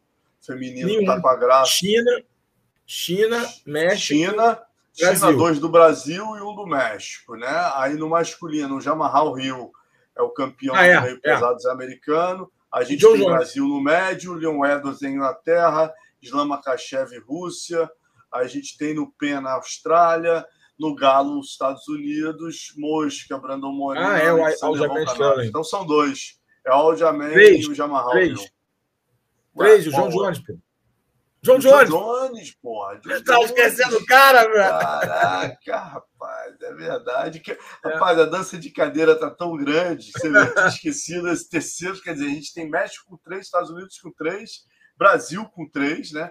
Dois é. da Amanda e um do, do Poitin. Porra, nunca foi tão equilibrado o negócio. Equilibrado, China cara. com um, porra, Austrália com um. Pô, meu irmão, o negócio tá Loucura, bonito. né? Globalizou Lindo geral isso, né? mesmo. Muito bacana. E vamos seguir bacana. então, vamos falar agora aqui do, da outra luta que você já comentou, né, cara? O Rakhmonov com o Geoff New. Humanizou, eu acho que o André colocou muito bem na transmissão, fazendo a comparação ali com o que vinha acontecendo com o Durinho, né? O Shimaev já considerado um, ser acima do bem e do mal, imbatível, o Durinho foi lá e humanizou o cara, falou, como disse você, se sangra pode morrer, né, meu amigo? E o, Exatamente. o Geoff Neal, meu amigo, botou umas mãos ali no Rakhmonov que o bicho quase sentou. Quase, quase, quase sentou, cara, quase. É, foi isso, humanizou o cara, meu irmão, mostrou, olha, ele sangra entendeu? Mas o cara é duro pra caramba, né? O Rachmanov, é. o Ramanov, como queira, porque também ele é um cara duro pra caramba, é um cara muito bom, é, muita qualidade na luta em pé, de solo, é um cara grande para divisão, a, a diferença ali. É um cara grande para divisão, mas é um cara que tem falhas, tem brechas no jogo dele. Entendeu? Tem brecha no jogo dele, meu irmão. vamos ver. Agora subiu ali, o nível na prateleira subiu um pouquinho Vamos ver qual, qual, qual será o próximo desafio, quem vão dar para ele agora. É, mas a brincadeira está piorando, está ficando mais difícil. Está vindo lutadores mais bem preparados, com mais qualidade, com, entendeu? Então, vamos ver o que esse cara é feito, né? É, é, é se ele vai chegar a ser campeão. Tem potencial para ser campeão? Tem, tem, porque ele achou uma saída ali, ó, isso foi legal. A forma que ele venceu, ele, ele achou uma saída. Ele viu que o negócio estava ruim, achou uma saída. Isso mostra que é de luta, isso mostra uma diferenciação de entendimento do game, né? Ele viu, ó, eu preciso arrumar uma saída. Uma vontade absurda, né, Carlão? Um lutador, um ser humano, um ser humano ali normal, né? Um cara que tivesse dentro da linha da normalidade, depois de uma guerra de dois, dois porra, 15 minutos de guerra, o cara falar, meu irmão, tá bom pra cacete, ganhei por pontos, esse cara é uma pedreira, eu quase sentei. Mas o que, que faz o diferencial do campeão? não tá bom. Eu tenho, pô, meu irmão, todas as minhas lutas foram decididas por finalização nocaute. Eu quero continuar assim e eu vou buscar isso até o último segundo de luta. E ele foi buscar a finalização no terceiro round. Né? O Geoff Neal já, o espírito saindo ali, e ele foi buscar até o final e conseguiu a finalização. É. Aí você vê que o cara é diferenciado, né? Sim, não, ele é diferenciado, um cara com potencial real, muito talento mas mostra ali algumas falhas que eu tenho certeza é. que ele, ele, ele vai corrigir ali, ou pelo menos vai buscar corrigir para as próximas lutas. Vamos ver na próxima luta dele quem ele vai pegar, né? E aí a gente Tô vai falando aí do Kobe, cara. Alguém falou na press conference. Ele pediu, acho, não foi? É, parece que ele pediu e o Dana falou: ó, cara, o Kobe tá numa fase agora que tá aceitando tudo. Disse que pode ser o Kobe. O Durinho já treinou com ele, né? Os dois estavam treinando juntos lá na Kill Cliff. Durinho é o quinto. Vamos lá. Acima dele, quem é que nós temos? Neal, sétimo, obviamente, ele sai do nono para o sétimo, vai pegar o lugar do Neal. E aí a gente tem acima dele Stefan Thompson, Gilbert Durinho é o quinto, Belal Muhammad quarto, Kamizat Timaev sai e vai para os médios, já está definido isso. Kobe é o segundo e Camaro Usman, né, cara? Então vai ficar ali entre, entre realmente o Kobe, Belal, Durinho e, e o. É. Eu acho que o Stephen Thompson não, não vão. Não, não, não. não acho que o Stephen Thompson já, já foi, já deu o que tinha que dar. Eu acho que não é uma luta para, não é uma luta que vai trazer para ele a dificuldade real. O Stephen Thompson é bom, mas já foi decifrado ali, já foi já foi mapeado e não está no seu auge, né? Para falar a verdade. É, agora, é, Belal é um cara crescendo, que está evoluindo, uma luta duríssima, Durinho, idem. É, o Kobe Covington é um ótimo wrestler, é um cara também que entende o jogo. É, é, é, lutas boas, lutas boas. Ele, ele, terá ali lutas duríssimas pela frente. Vamos ver. Vamos ver, né? Vamos ver até, até onde ele pode chegar aí, porque ele é. realmente se comportou Não, ele bem. Tem potencial para ser campeão. Um 10, de fato. Tem potencial. Ele, ele, ele tem, ele tem potencial para ser campeão. Só corrigir alguns erros ali. Talvez o fato de, da forma que ele estava ganhando todo mundo até traz para ele um certo descuido, que agora ele vai abrir o olho dele e esses descuidos que ele proporcionou para o Neil vão ser corrigidos no próximo adversário. Bom, e falando da luta polêmica, né, cara? Tem até um áudio do, do Bravo aqui para a gente botar daqui a pouco, que é o Bo Nickel contra uh, Jamie Pickett. Do, é, Pickett, exatamente. É a luta realmente ali na transmissão, né, Carlão? Eu, eu nem percebi. Te confesso que eu não vi, você também não. O André não. percebeu, achou que fosse um chute na canela, que o cara sentiu dor. E aí, meu amigo, veio a grande polêmica do evento. A galera até reclamou aqui, galera. Antes de eu passar a bola para o Carlão, deixa eu trazer a resposta do Bravo, porque a gente fez o momento Bravo o pessoal respondeu: pô, Alonso, você leva o Bravo aí e não aborda a principal questão, cara, a gente estava em cima do evento, essa questão nem era tão polêmica ainda. Então o Bravo respondeu: o que, que pode acontecer? Era a pergunta, né? De um, de um internauta falando: pô, Bravo, se realmente está provado agora que foi um golpe baixo, o que, que pode acontecer? Aí o Bravo respondeu: o lutador pode sim entrar né, com pedido de revisão de luta, nessa, ainda mais nessa situação que ele tem um vídeo mostrando o que aconteceu com ele. Ele reclama durante a, a, luta e nada acontece. O Arthur ainda revê lá, aparece e não faz nada.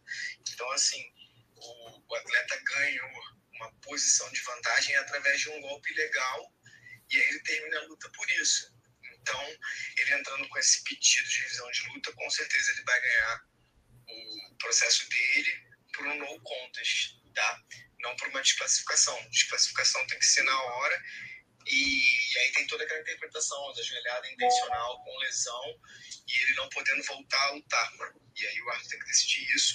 Como ele não vê, ele não decide isso. Então é injusto também por um erro do árbitro depois na revisão da desclassificação.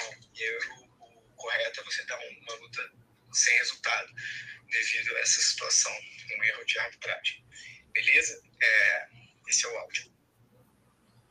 É isso, Carlão. E aí, qual a tua avaliação? Porque tem uma questão aqui, né, que o Bravo é, até acabou.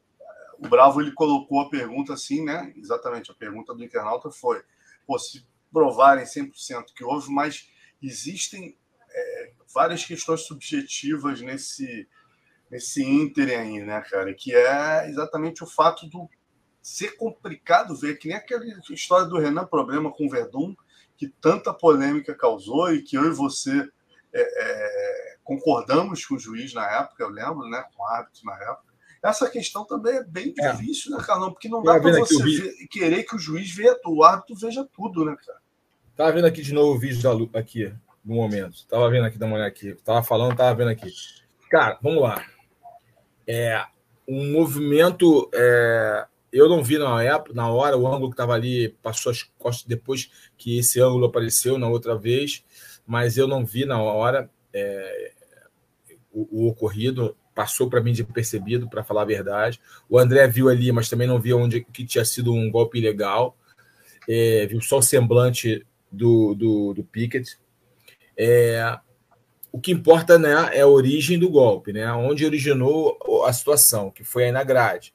Agora, é, para mim não vai dar em nada, pessoalmente. Eu acho que o Pickett pode reclamar, mas se você analisar todo, toda a luta ali, ele dá o golpe né, e derruba, mas o Pickett não aceita a queda.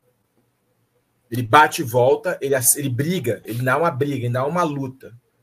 E aí o Pickett vai na cabeça dele e vai e derruba que ele pegar as costas dele. Há uma luta. Nickel. O Bo Nickel, desculpa, o Bo Nickel. O Bo Nickel, ele, ele, ele, ele derruba logo após o negócio, o, o Pickett sente e ele desequilibra. Só que o Pickett rapidamente reage ao desequilíbrio. É, o que eu quero dizer, tá, gente? Fazendo uma análise da luta. Ele, ele reage ao desequilíbrio e briga, fica de quatro, briga, aí o Bo Nickel vai no pescoço dele, faz aquela posição tradicional do wrestling, pescoço, perna, para derrubar de novo, tentar pegar as costas, enfim, pega as costas no final, cai por cima e aí ele desenrola. Houve uma cadência, houve uma sequência de, de, de, de movimentos a partir daquilo ali. Uma sequência. É, eu acho que o cara tomou uma joelhada. Se ele tivesse tomado uma joelhada, caído, e a partir daí ele tivesse ficado ali na finalização, eu acho que ele entrando com uma, uma, uma com uma uma ação de, de anulação da luta, eu acho que ele ganharia. Mas se fiz, fizerem uma análise técnica do que aconteceu do passo a passo, eu acho que não. Eu acho que vão dar indeferido. Eu acho que até o árbitro viu depois essa luta ali, não sei é o certo. Eu acho que o árbitro viu depois a, a, o, o, o vídeo. Eu acho que ele viu.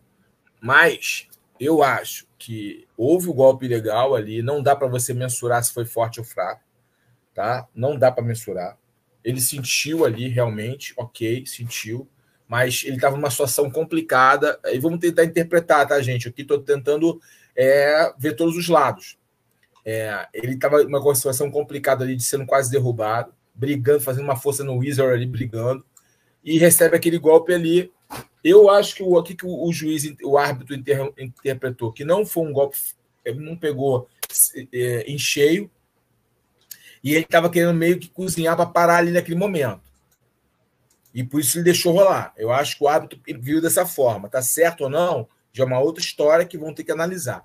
Tá? E acho que foi isso que o árbitro interrompeu. Acho que ele não, ele, ele deve ter visto, mas ele não acho que pegou em cheio e acho que não foi tão forte. E ele tá, e como o Nico, o Piquet estava numa situação de defesa, fazendo isso, fazendo força ali para não para não ser derrubado, aquela ação ali dele fazer aquela cara e tal, ele se parasse a luta ali, eu acho que era para ele refrescar. Foi a mentalidade do árbitro ali. Certo ou não, eu acho que o árbitro pensou nessa linha, ao ponto de deixar a luta transcorrer.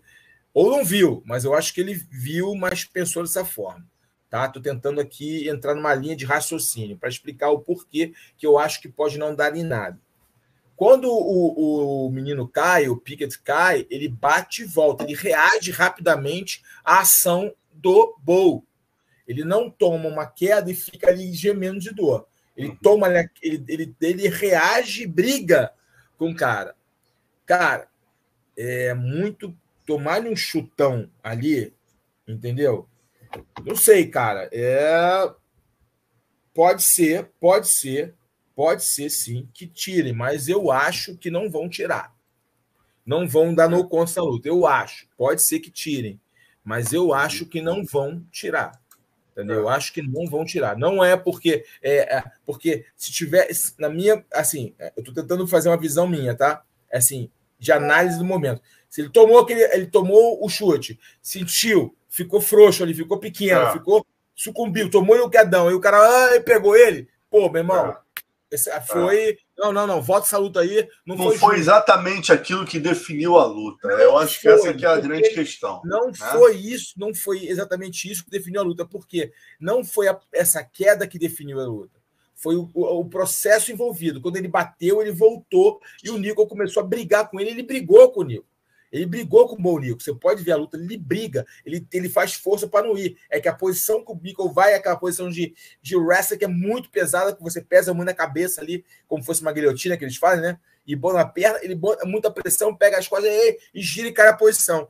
E aí, entendeu? Então, houve uma sequência de posições, uma, uma progressão ali que no final levaram ao Bo Nickel à finalização. Mas ele construiu isso. Agora, é, é uma questão. Essa minha, eu estivesse como, como um dos julgadores de comissão, eu interpretaria dessa forma. É, são duas situações distintas. Tomou o chute, ficou ali, sentiu a dor, ficou pequeno ali diante da dor, ficou vulnerável, caiu e foi finalizado. Opa, peraí. É. Você levou uma vantagem em cima de um golpe ilegal. Para, vamos rever essa luta, dá no conto e bota para fazer uma revanche. Né? É. Botar no contas, né? Como comissão só posso fazer isso. E aí, uhum. aí o, o Dana White vai dizer se vai ter revanche ou não. Entendeu? Ok? Beleza. Agora, eu acho que teve uma sequência de movimentos, uma progressão de ações que no final o Bonico foi é, favorecido lá, conseguiu ali é, é, é, finalizar por, por, construir a posição. E, entendeu? Então, é, é, é muito subjetivo, todas as visões são subjetivas. É, pode acontecer realmente, né? É, isso é, de, de ser o no contas, mas é, até o brasileiro aconteceu isso já uma vez.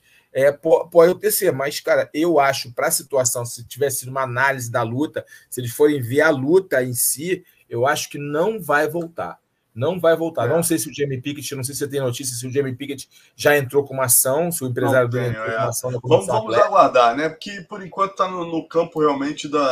É da subjetividade, do é achismo. subjetivo. É, então, eu, eu, vamos tentando, eu, tentei fazer, eu, tentei fazer, aqui um passo a passo, uhum. minutagem da luta. Se você for ver pau da luta, ele troca, cara. Ele, ele, porque, pô, cara, quando você recebe um golpe ilegal, um golpe forte ali, você não consegue reagir. Não dá para você brigar com o cara, trocar força com o cara. Você perde energia. As pernas ficam fracas, tá? Quem já tomou uma, sabe, uma joelhada, um chute, o que for. Ficam fracas, pô. Você não consegue reagir. Tanto que, pô, o nego para, o nego para, respira. Não, ele tomou ali, mas já reagiu, porque ele não quis cair. Entendeu? Se ele ficasse mole e a partir dali é crescente, tudo bem. E, e na meu entendimento, não foi uma, uma joelhada é, intencional, foi é, é normal o cara dar joelhada na perna ali é normal para enfraquecer a perna para buscar a queda, normal você dar joelhada no, no, joelho do cara, na coxa do cara, o cara começa a querer tirar o pé do chão, aí você fica fácil de derrubar ele, é um procedimento normal, ajoelhado naquela, ali no, no, na grade, faz parte do processo, é uma ferramenta usada para derrubar.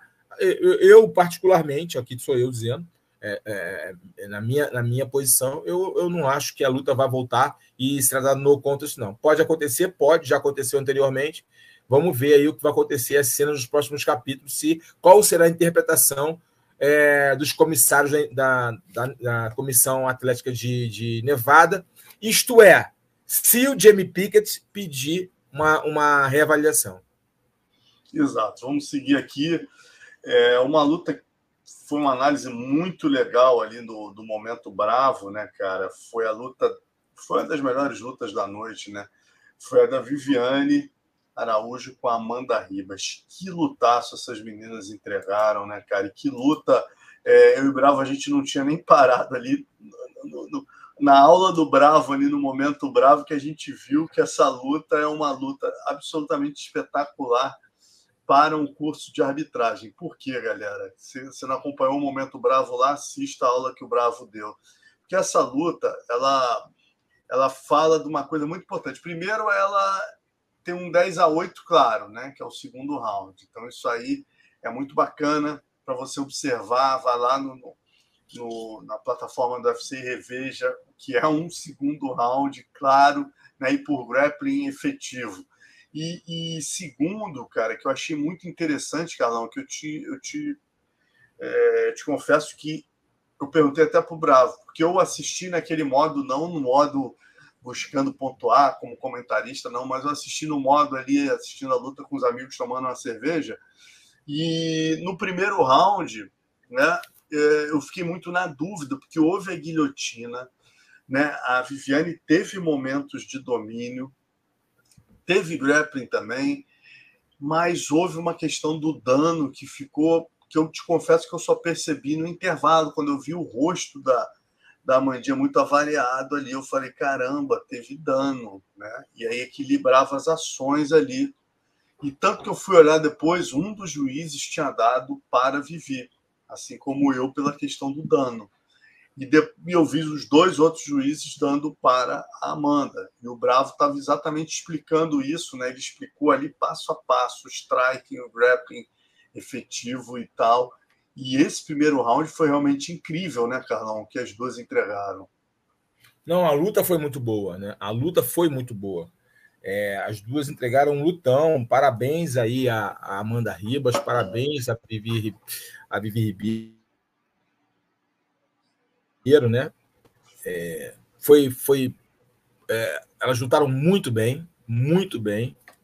Lutaram com propriedade, lutaram entregando o coração. É, foi uma luta, sabe, dinâmica, com alternância ali de bons momentos. Ora a Vivi.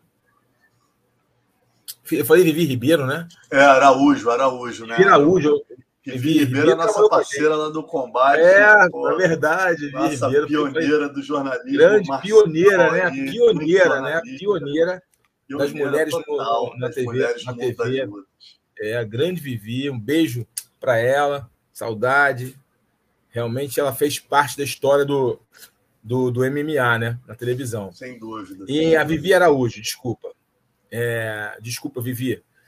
É, a Vivi Araújo é, e a Amanda, estão de, Amanda Ribas estão de parabéns. Lutaram muito bem, muito bem. É, lutaram com, pô, com coração, que eu acho que tem que ter coração. As mulheres entregam muito. Lutaram com técnica, né? Isso é importante para a qualidade da luta. Mostraram ali também ouvir o corner, mudando o jogo de acordo com o corner, a mudança, o corner mudaram de base. Foi muito legal ver as duas mudando de base, buscando surpreender a outra. Isso é tática, gente. Isso é tática. Isso, isso mostra que houve um estudo.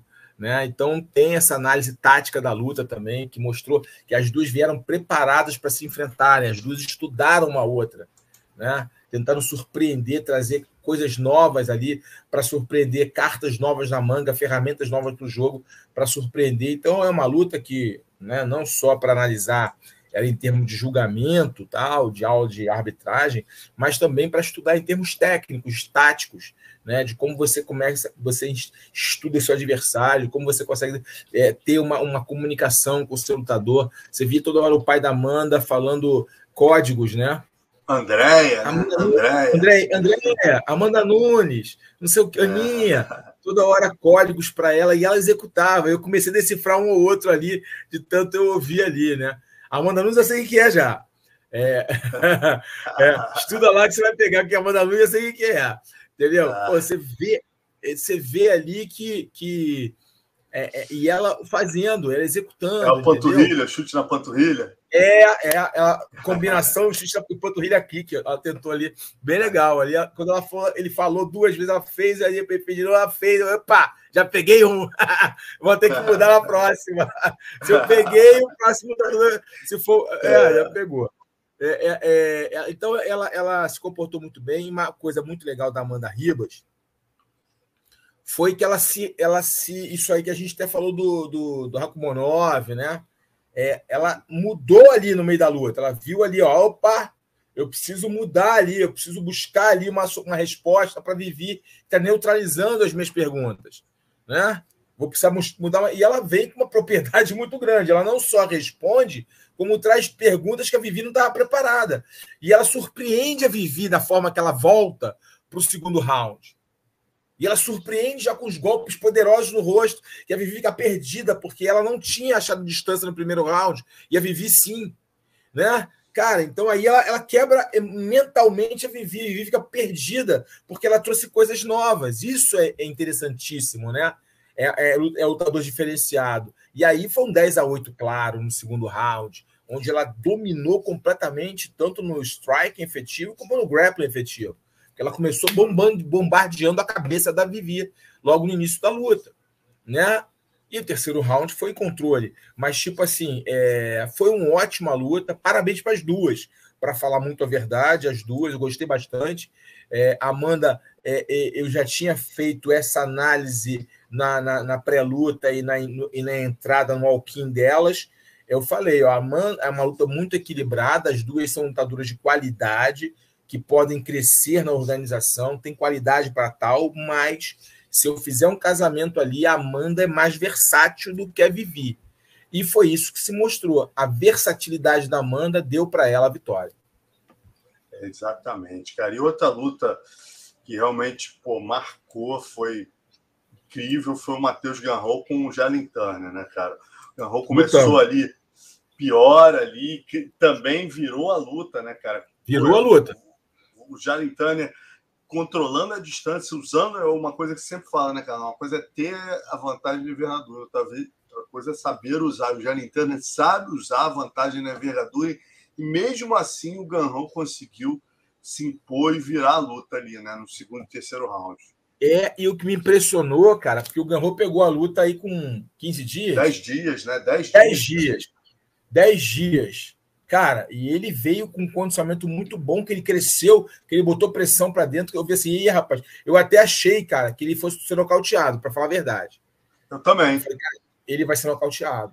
Cara, mas não, ele foi crescendo, ele começou a entender o jogo do, do Turner e começou a matar o jogo do Turner, começou a matar o jogo do Jalen Turner, começou a matar o jogo dele, trazer cansaço para ele, trazer desgaste, ele começou a perder energia e o, o entendeu isso e começou a ir ganhando a luta, conquistando passo a passo, conquistando ali terreno, sendo mais efetivo, sendo mais eficiente. é impressionante, cara. Esse cara realmente é um ótimo lutador, cara.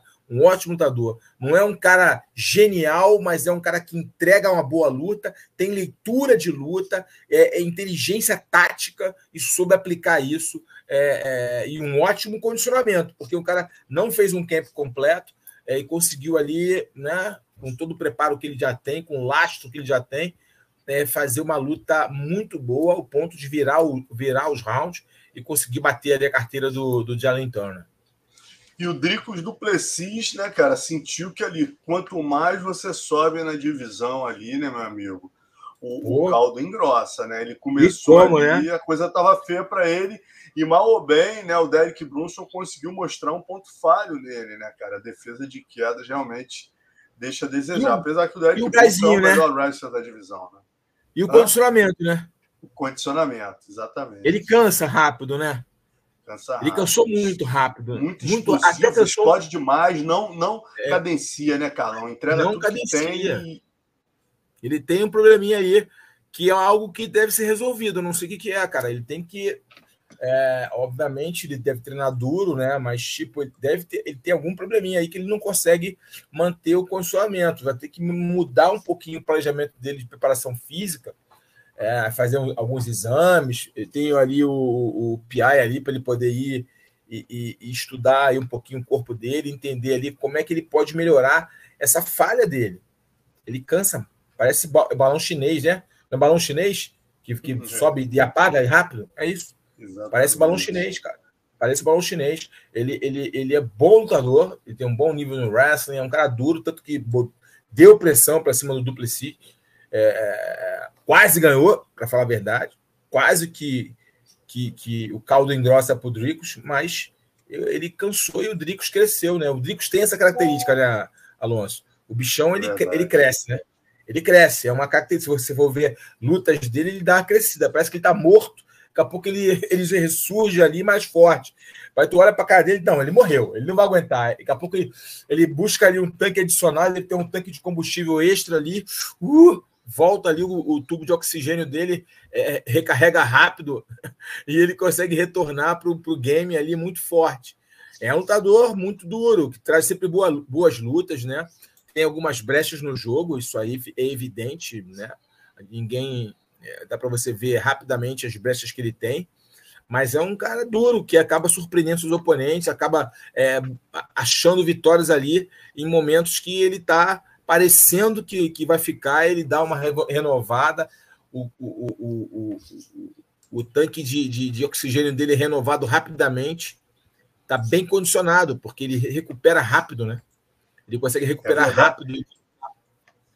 E agora, né, Carlão, ele, ele pula algumas casinhas aqui, ele estava ele tava em décimo, né, na divisão dos médios, aí ele pulou, ele ganhando o Derek Brunson, que era o quinto, teoricamente, no papel, ele pula o Jack Hermanson, o Roman Dolidze, o Sean Strickland, o Paulo Costa, o Borrachinho, e passa a ser o quinto, quer dizer, só fica à frente dele o Marvin Vettori, Jared Canonia e o Robert Whittaker e o Israel Adesanya, né, cara? Mas com certeza é, com esse, foi uma vitória muito de oponente. Cara, falar, é uma luta. Será que era uma luta boa para o Borrachinha fazer, cara? Cara, isso que eu estava pensando, Borrachinha, até é um dos assuntos da gente aqui, né? Que ele essa semana Stricker, postou, né? postou aí, o Léo tem até o, o, Olha aí, ó. Pô, ele tá explicando pra galera, né? Que. Pra galera não, ele tá falando aqui com o Strickland, né, cara? Que é o, quem teve aqui com a gente semana passada foi o Eric Albarracin, que deixou claro, o Borrachinha passou sete dias com ele lá no Arizona treinando, e que o Borrachinha realmente está negociando com o Strickland que ele quer o Strickland, a luta para se fazer é o Strickland, e o Strickland também quer enfrentá-lo. Aí o Borrachinho explica porque que a luta não está sendo fechada, explicando ao Strickland. Né? Ele está falando aí, ó, nós estamos tentando hard, né? Estamos tentando muito aí fazer essa luta, mas o UFC acha que você é uma luta fácil para mim. Como eu estou na última luta do meu contrato, os caras querem me dar uma pedreira, né? querem me fritar na última luta do contrato, eles não querem me dar um cara fácil, eles querem um cara que me casse para eu não poder renovar nas bases que eu quero. infelizmente, meu amigo, você, eles não acreditam que você é uma lutadora, né? Então, é, reza aí, né? Vamos tentar convencer o Hunter de que, é, de que você é uma lutadora, mas é, eles não acreditam nisso, né, cara? Quer dizer, infelizmente aí a coisa não tá fácil. A gente já estava contando como certa essa luta do Borrachinha, a última luta do contrato contra o Strickland, mas parece que, que não tá certo, não, Carlão. Caramba, que loucura, né? Que embrólio é essa carreira do Borrachinha, né, cara? Que doideira, né? É, dificuldade de negociação, né? Difícil. A pena, né, cara? Um lutador que hoje está fazendo falta na divisão aí. É um cara pena, que, né? pô, meu irmão, pena, a pena, galera gosta. Pois é, né, cara? Pena isso, cara. Isso vai. É ruim para ele, tempo de natividade, é ruim para todo mundo, na verdade, mas enfim, o show deve continuar, né? É, e você sabe que o UFC ele não vai ficar preso a um atleta, né? Entendeu? Então, Exatamente. Então vai ter que saber negociar direitinho aí é, é, a, a, a, corda. Você pode puxar a corda, mas não pode tensionar muito ela, senão ela arrebenta para o seu lado. Tem que pensar nisso. Não sei quem é empresário dele, né? Tem que pensar nisso, tem que ter uma visão um pouco mais global. É um cara jovem ainda, que tem, tem garrafas para vender, é, tem que tomar cuidado. Enfim, é, tomar boa sorte para ele na negociação, seja o Strickland, seja qualquer outro. Pô, mas o, o, o Duplessis seria uma boa luta, eu acho, uma luta interessante. É. Eu acho que o ah, Dricos Duplessis seria uma luta interessante. Duplessis é um cara bom, mas é um cara que o Borrachinha tem jogo para ganhar dele. O Borrachinha tem jogo para ganhar dele. Tem mais boxe, tem poder de é, knockout, né? É, ele, ele entra muito aberto, né, Carlão? Muito aberto, né? Ele tem um. Ele tem, eu, eu vou até pesquisar mais ele, eu quero ver as lutas antigas dele de kickboxing. Que ele foi campeão do K1 sul-africano. Vou até pesquisar, ver se eu acho aí como é que ele lutava kickboxing, se ele era tão exposto, se ele, se, se é, ele lutava de uma forma tão exposta assim no kickboxing. Eu vou pesquisar isso. Quem souber, galera, que tá vendo a gente aqui, lutas antigas do Dricos, do Precis, de kickboxing, quando ele foi campeão do, K, do K1 é, da África do Sul, manda para mim aí, bota no direct da rede social, ou manda aqui pro Alonso, pro Portal Vale Tudo, pra gente ver, estudar ele lá, porque é engraçado isso, né? Ele é, tem uns caguetes, que se você não soubesse que ele tinha um histórico no, no de, de kickboxer, você falar que ele não, não, tinha, não tinha esse background no kickboxing. É porque ele, às vezes, anda errado, às vezes ele se posiciona errado, às vezes ele vai para cima que nem um louco se abrindo todo, né? Sei lá. É Mas é um cara que tá ganhando, né? Esse jeitão dele tá ganhando. Vamos ver agora aí que ele vai começar a, a enfrentar as maiores pedreiras da divisão. É isso. Antes da gente mudar de assunto aqui, uma, uma, um registro legal aqui que o colega Igor Meloto aqui postou, que eu achei muito bacana, né? O UFC registrando receita recorde, galera. A Endeavor, dona do UFC, registrou a receita recorde em 2022. A empresa faturou 5,2 bilhões no ano passado, 4% a mais que em 2021, com lucro de 321 milhões, reduzindo assim sua dívida de 5,63 bi para 5,17 bi. Segundo o CEO da, da, da empresa, né, o Ari Emanuel, foi o melhor ano do UFC em receitas. Né? ótima notícia aí. Para quem estava achando, ah, o UFC tá devagar, meu irmão, os caras estão. Porra, acelerador lá embaixo, né, Carlão? Pô, ainda bem, né? Ainda bem, né, meu? Ainda bem. É verdade. A firma é forte, a firma é forte. Firma é Cara, é forte. A, o Dana White falou uma coisa que eu não me esqueço, irmão. Eu não me esqueço disso. Eu acho que eu tive a oportunidade de falar com você. Até acho que falei aqui já, não sei. Há muito tempo, ele falou isso há muito tempo. Perguntando para ele, logo começou a surgir outros eventos aí. E aí, você, a concorrência tal, aí ele falou, pô, concorrência é legal, faz parte do, do é importante que haja concorrência, o mercado gira, é importante, mas algo importante que deve entender é o seguinte: se você ligar para qualquer escritório de qualquer empresa no, na época do final do ano, dia 31 de dezembro, ninguém vai te atender. Vou te atender só no outro ano, é depois de umas férias. Agora, se você ligar para o nosso escritório dia 31 de dezembro, vai ter alguém te atendendo. Irmão, o cara é trabalhador, ninguém pode falar o que eu falo, meu amigo. Você tem que separar as coisas. O fã brasileiro costuma ter raiva do Dano. Dana, galera, é o cara que virou o nosso esporte. A gente tem que respeitar o Rório, que é o cara que levou para lá, foi sozinho, igual um doido, fritou hambúrguer, dormiu na praça, fez o que fez e conseguiu emplacar o UFC, mas o cara que pegou esse produto, essa matéria-prima e transformou em produto acabado, chama-se Dana White. Isso aí a gente nunca pode esquecer. O cara que foi lá e brigou e bateu, bateu cabeça e fez um produto que não estava dando certo. Aí foi lá, fez a última tentativa, pegou os amigos ricos da escola para investir num esporte que ninguém acreditava. Então, meu amigo, a gente tem que, goste você ou não, tem que respeitar o careca. O cara, cara, é o cara sabe muito, Alonso. O cara sabe muito. O cara é diferenciado, meu. Tem que respeitar. Um esporte, o, cara sabe, né?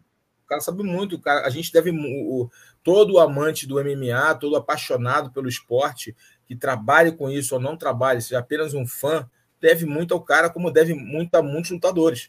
Porque se não tivesse esse cara para transformar essa, o, UFC no, produto que é, na empresa que é, é, a gente não teria. Seria, por exemplo, vamos dizer, se não tivesse o UFC, vamos rapidamente aqui só para a gente fechar isso aqui. Se o UFC não fosse o que, o que, o que era, o Dan White não fosse um apaixonado, um workaholic, um cara focado, que tivesse trazido essa, essa, essa paixão para os irmãos Fertita, né? Porque você tem que trazer paixão. O irmão Fertita não era apaixonado pelo negócio. Ele, ele era apaixonado pelo negócio, ele teve a visão. Então, a paixão dele penetrou nos Fertita, que aí né, a coisa foi crescendo até chegar ao nível que está hoje. Né? Aí de Endeavor, que é uma das maiores empresas do mundo, tá, terem comprado o UFC. Ponto dito, dito isso. Foi a paixão dele que levou isso para frente. Né? A, a, paixão desse cara, ele acreditar que o negócio ia virar. E só estavam perdendo dinheiro, milhões e milhões de dólares perdendo. Chegou a, eles pagaram 2 milhões, chegaram a perder 42, cara. Pois é, para tu ver a situação. Né? Se você for ver um retrospecto do UFC em termos de números, você vai entender o que eu quero dizer. Se não fosse movida a paixão, amigo, teria parado.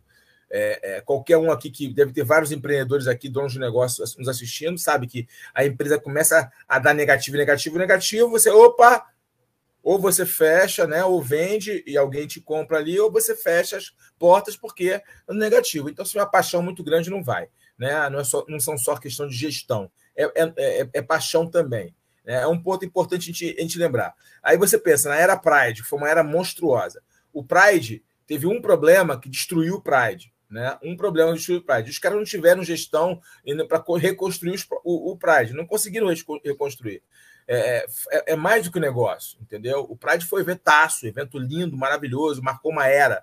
Mas, pô, um problema aí que, se você estudar também, você vai saber qual foi, é o, o Pride ruiu, porque ele não tinha estrutura financeira saudável. Ele era financiado por outras coisas que financiavam ele. Quando essa, essa, essa coisa acabou, saiu, o Pride ruiu. Mesmo com um portfólio único de lutadores, único, com a nata, com creme de la creme do mundo das lutas nas mãos. Enfim, não teve gestão, porque não tinha paixão e não tinha também a, a parte administrativa. E, cara, então a gente tem que entender é, não só o lado do show, também o bastidor do business, que é muito importante para que a gente entenda o, o que, que é o MMA e o que, que é o UFC. O UFC quando teve a pandemia, essa, esse momento trágico para o mundo, né, esse momento caótico para o mundo, foi a pandemia, foi a primeira organização, foi a primeira franquia a voltar a criar mecanismos de voltar a fazer esporte, fazer a luta. Eles criaram a Ilha da Luta. A partir do case do UFC, é, a NBA criou o case dela, cara. Entendeu? A partir do case do UFC. Pô, cara, vamos ser sinceros. Né, a brincadeira é séria. Entendeu? A brincadeira é séria e, e, é um esporte que só cresce no mundo. Falamos agora no início da nossa transmissão aqui, do nosso bate-papo no Luta, o número de, de, de cinturões é, globais, né? mostrando que o MMA se global. O UFC hoje, a marca UFC, consequentemente, o MMA é global. O mundo inteiro treina. Não é exclusivo do Brasil, não é exclusivo dos Estados Unidos. O mundo inteiro treina em alto nível, porque existe um player chamado UFC. É simples assim. Não é questão de paixão, é questão de ser racional e você olhar o mercado. É simples assim. Outras franquias surgem porque o mercado, o UFC prova que o mercado é um mercado o quê? competitivo e rentável, que dá para você trabalhar nesse mercado. Então, outras franquias vão surgir e que surjam, porque o, o, a concorrência faz você melhorar. Exatamente, meu irmão. Bom, mudando de assunto, saindo do UFC agora para PFL, né? uma outra franquia que graças a Deus está dando certo, está pagando um milhão aí, né? Seis divisões e toda semana, desde o início do ano, né, eles estão fazendo a UPFL Challenge Series, né, que, é, que são é, peneiras semanais aí. É um Dana White Contender Series. É, o da, é o Dana White Contender Series do PFL, né, uma PFL. peneira semanal. Infelizmente, nenhum brasileiro ainda foi contratado e essa semana a gente estava com muita esperança, falamos aqui né, no, poxa, no Gabriel Braga, filho do Diego Braga, venceu, pegou uma pedreira, pegou o Ago Ruskic, que é um bósnio. O bósnio tinha vencido o Brandon Lugane, que é o atual campeão. Vencido não, tinha perdido na tinha decisão para o Brandon Lugane, né? Mas quer dizer, não foi nem finalizado, foi uma luta ele perdeu. O Lugane foi dominante, mas ele conseguiu chegar até o final. O, o Gabriel Braga quase finalizou com o Mata Leão no primeiro round Aí cansou nos rounds subsequentes, ele foi dominante, ganhou né, os, os rounds na decisão, mas não foi suficiente aí para ser contratado. Acabou que o Brian Zurker, que finalizou o David Evans, é, acabou ganhando a vaga, né? mas o, o Gabriel Braga pô, continua invicto 9-0, né? e certamente com a atuação que teve deve ser é, aí pela PFL. A gente lembra que o último né? No dia 17 vai ser o último PFL Challenge Series, onde eles vão colocar só os grandes destaques de todas as divisões que não ganharam vaga, dando mais uma chance. Quem sabe aí o, o Gabriel Braga não vai estar nessa. Pô, legal, tomara. Fez uma boa luta, né, Carlão? Talentoso, fez uma boa luta, pegou um cara tarimbado, um cara qualificado, lutou com muita propriedade, com muita maturidade, foi uma ótima performance do, do Gabriel. E essa questão da escolha é muito subjetivo, né? Teve lutadores aí que era para ser escolhido não foram. É muito subjetivo, depende do olhar na hora ali de quem escolhe. É muito subjetivo, mas é o continuar o trabalho. Foi lá e mostrou ali de, de que ele é feito, tem qualidade para lutar entre os melhores. É uma questão de ter paciência, que a oportunidade vai chegar. É isso. Vamos partir para o nosso Pitacos do Carlão, oferecimento Bet Combat, única plataforma de apostas que permite você decidir como será a vitória, nocaute, finalização ou decisão em qual round em todo o card, inclusive o preliminar. E, e, usando o código bônus 100, você ganha 100% do seu primeiro depósito. A promoção válida aí de 50 a 300 reais. E essa semana a gente divide o Pitacos do Calão entre dois eventos que vão marcar o final de semana. A gente tem na sexta o Bellator 292, onde a gente vai ter Goichi Yamauchi enfrentando o Michael Venom Page. A gente também tem o início do, do Grand Prix, onde o Patrick vai disputar um milhão de dólares com a luta entre Usman Nurmagomedov, atual campeão dos leves, contra o Ben Henderson, e o Tofik Musaev com Alex, Alexander Chablik. Para o próprio Patrick, é a luta mais aguardada dessa primeira fase. Temos também o UFC Fight Night 221, uh, eh, e a gente vai... Tem seis brasileiros nesse card e tal, e a gente vai colocar aqui três lutas só para o Carlão avaliar desse UFC Fight Night 221. Mas vamos começar pelo Bellator, Carlão. É, vamos, vamos começar, peraí. Vamos, vamos começar. Coloca aí, coloca, coloca a, a arte aí, Léo, para gente começar. Aí, Léo, vamos lá. Vamos começar pelo Goichi Amauchi, né, que fez duas lutas, é, tem, tá vindo de vitória sobre o Neyman Grace, né, um nocaute. Entrou muito bem, ele que vinha na categoria leve, subiu para os meio médios, para os meio, para os welterweight, né, o 77 meio médio, muito bem, e vai pegar logo agora o queridinho do evento, né? O Michael Venom Page entra como favorito, né, com 1,72 contra 1,95 aí do brasileiro. Concorda, Carrão? É, o Michael Venom Page, né? O MVP, ele, ele, ele, ele, ele além de ser querido, ele, ele é um cara que muitas lutas que ele faz, ele entra ali como favorito, né? Ele tem essa, esse hype em cima dele, apesar de já não ser. Ele há quantos anos o, o Venom Page? Ele já, já tá mais velho, né, cara? É, deixa eu ver 37, aqui você, 38, eu não lembro, não, mas ele já tá mais cascudo, tá muito tempo no game. As pessoas até achavam no início que ele imitava o Anderson, mas não imitava, não, tá? Ele já ele luta aquela forma ali. Obrigado, Léo. 35. 35, 35 anos. então tá bem novo ainda. Pensei que ele fosse um pouco mais velho. Mas ele já luta assim já há muitos anos, tá? Desde a época do Karatê, lá do. É, ele já lutava daquela forma ali, tá? Não é, ele não imitou ninguém, não. Era o estilo dele mesmo, contatos e tal. Ele sempre lutava daquela forma que ele, que ele luta. Ele sempre lutou assim, já é uma característica do estilo dele mesmo. Ele não imitou ninguém, não. É, cara, eu, eu, eu acho que o Goit está vivendo um ótimo momento. Eu acho que o Page tem falhas no jogo dele. É um cara que amadureceu tecnicamente, sim, amadureceu. Ele não está tão crua com, tantos erros que fazia no passado. Acho que ele amadureceu. As batalhas que ele lutou vem amadurecendo ele. É, mas eu acho que o Yamaguchi está tá numa fase boa, assim, de mental, sabe? Forte, conseguiu subir de divisão com propriedade, é, tá com uma luta é, é, consistente, não é um cara unidimensional, é um cara que tá consistente. Eu acho que ele pode sim conseguir ali, explorar as brechas do jogo do Page e levar o Page para águas profundas. Eu vou aí no Gote. Eu acho que o Gote Yamaguchi vai. Yamauchi. Uhum.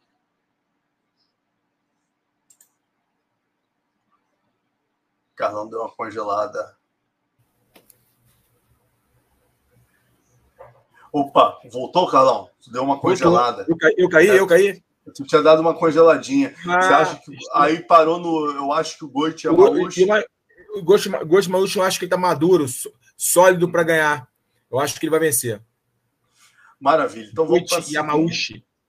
Vamos para a segunda, já falando agora né, do GP dos Leves que se inicia nesse evento de sexta-feira.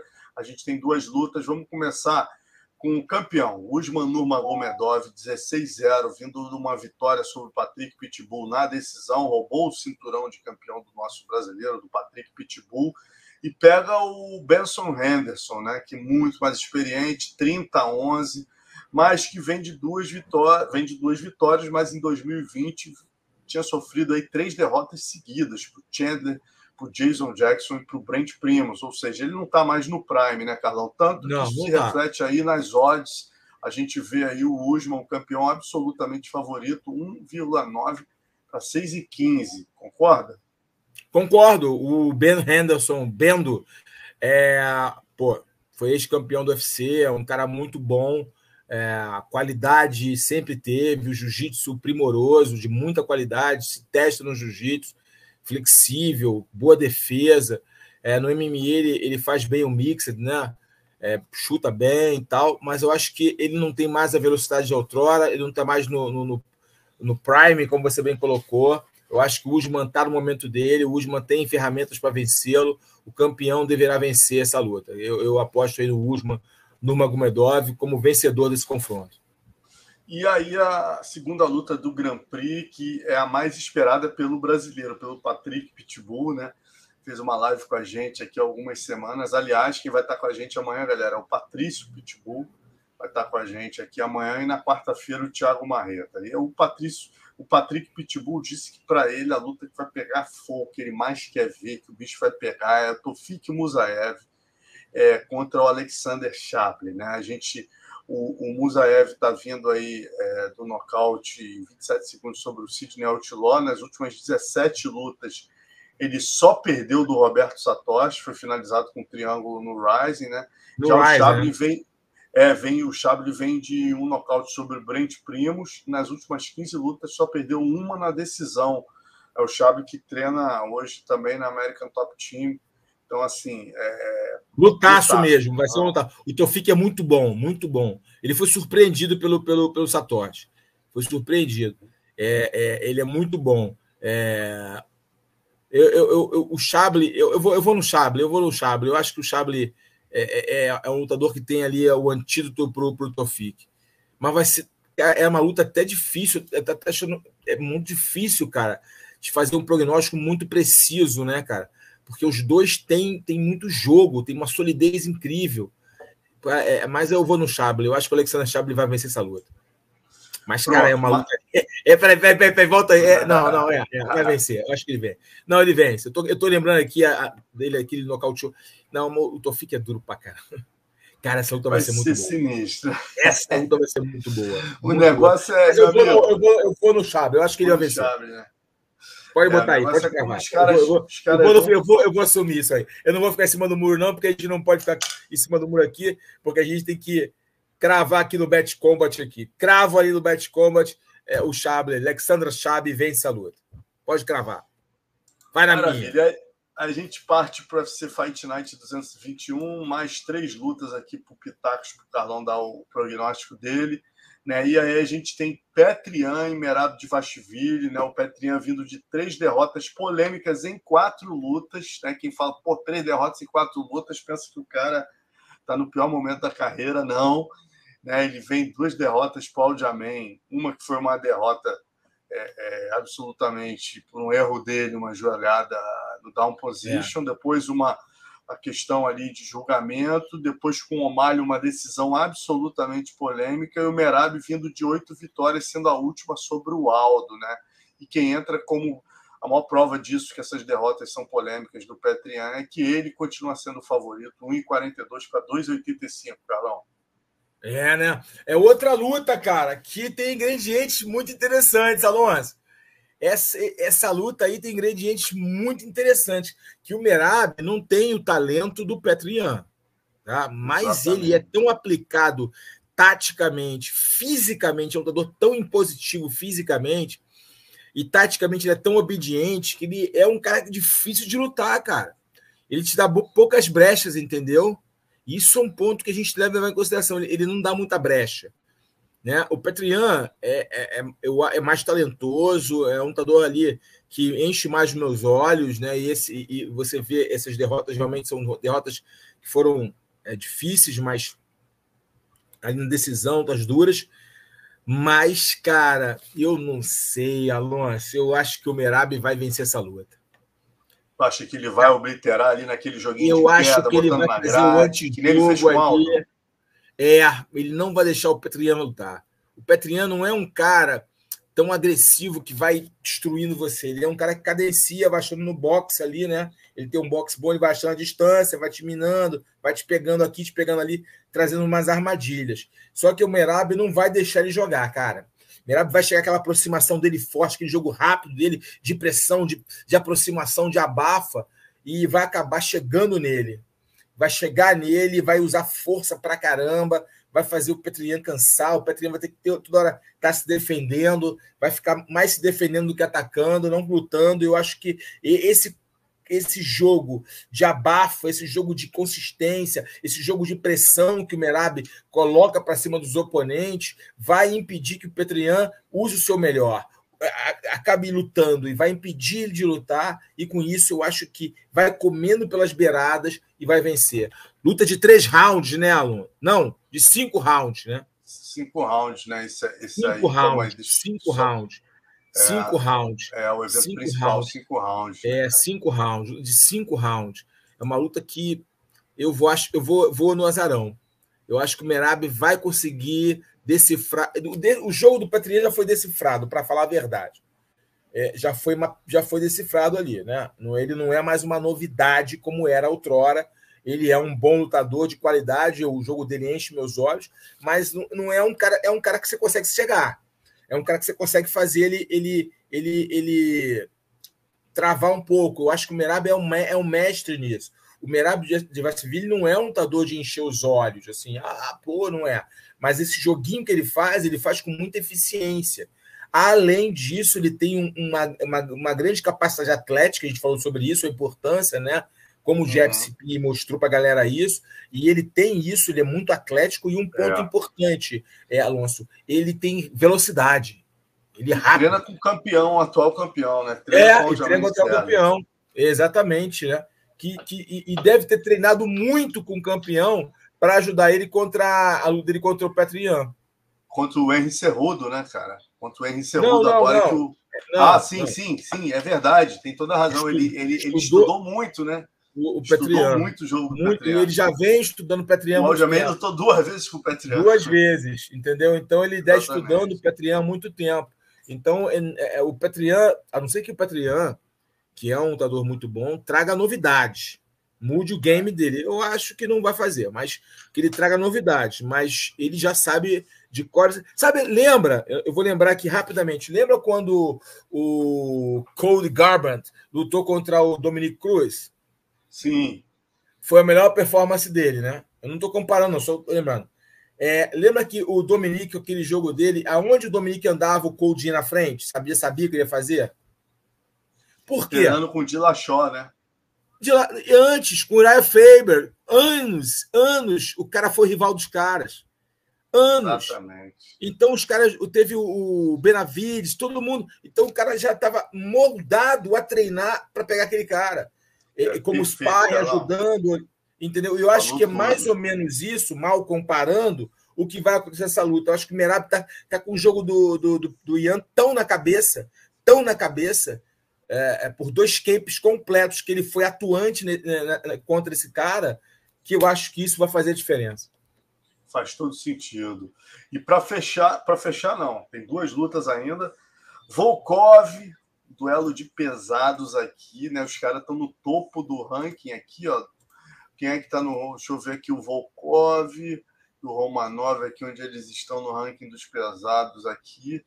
O Volkov hoje em dia é o oitavo, né? E o Romanov é o décimo terceiro, Alexander Romanov.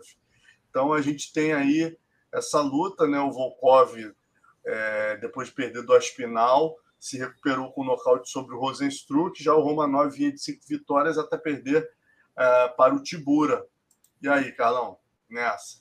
Pois é, cara, me deu uma frustrada essa derrota do, do Romanov para o Tibura, sabia?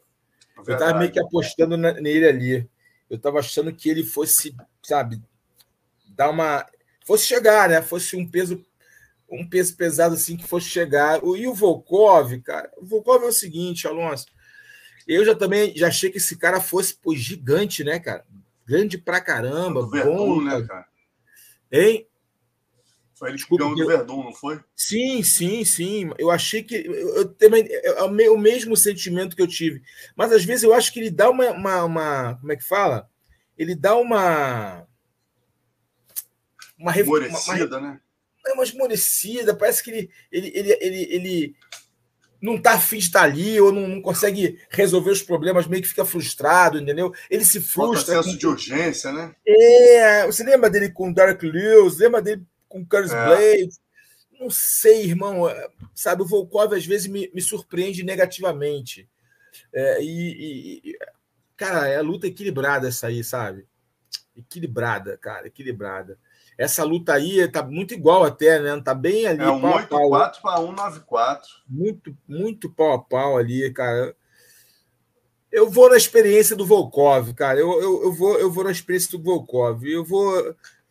Eu acho que o Volkov ali vai, vai, vai dificultar a vida do Romanov. Eu acho que o Volkov vai um cara experiente, né? São 45 lutas, 45, 45 lutas, é. Isso acho que é isso mesmo. É muito experiente, um cara forte. É, eu, eu vou no Volkov, eu vou na experiência do Volkov, eu acho que ele vai parar aí da segunda derrota é, consecutiva para o Romanov. Romanov veio de derrota, é, ele, vai dar, ele vai dar a segunda rodada consecutiva. Eu vou, eu vou de Volkov. Alexandre Volkov. Pode botar aí meu, minha, minha, meu palpite no Bet Combat que eu fui de Volkov. E vamos para fechar agora. Ryan Span, a luta foi adiada, foi trazida para esse card, né? Ryan Span e o Nikita Krylov, né? O Span aí com 1,57 favorito, Krylov 2,33, né? O, o, o Span tá vindo de vitória sobre o Kutelab e o Dominique Reis. E o Krylov está em recuperação também, vindo de vitória sobre o Gustafsson e o Osdemir, né? Ambos já tiveram lá em cima, já desceram e agora estão se levantando de novo. É o oitavo contra o sexto. É, mas eu acho que o Raiz. Vou, vou, essa foi, eu vou mais certeiro. Nikita Krylov, um bom lutador, com qualidade. É, essa luta aí também vai ser no peso casado. Essa acho que é três rounds.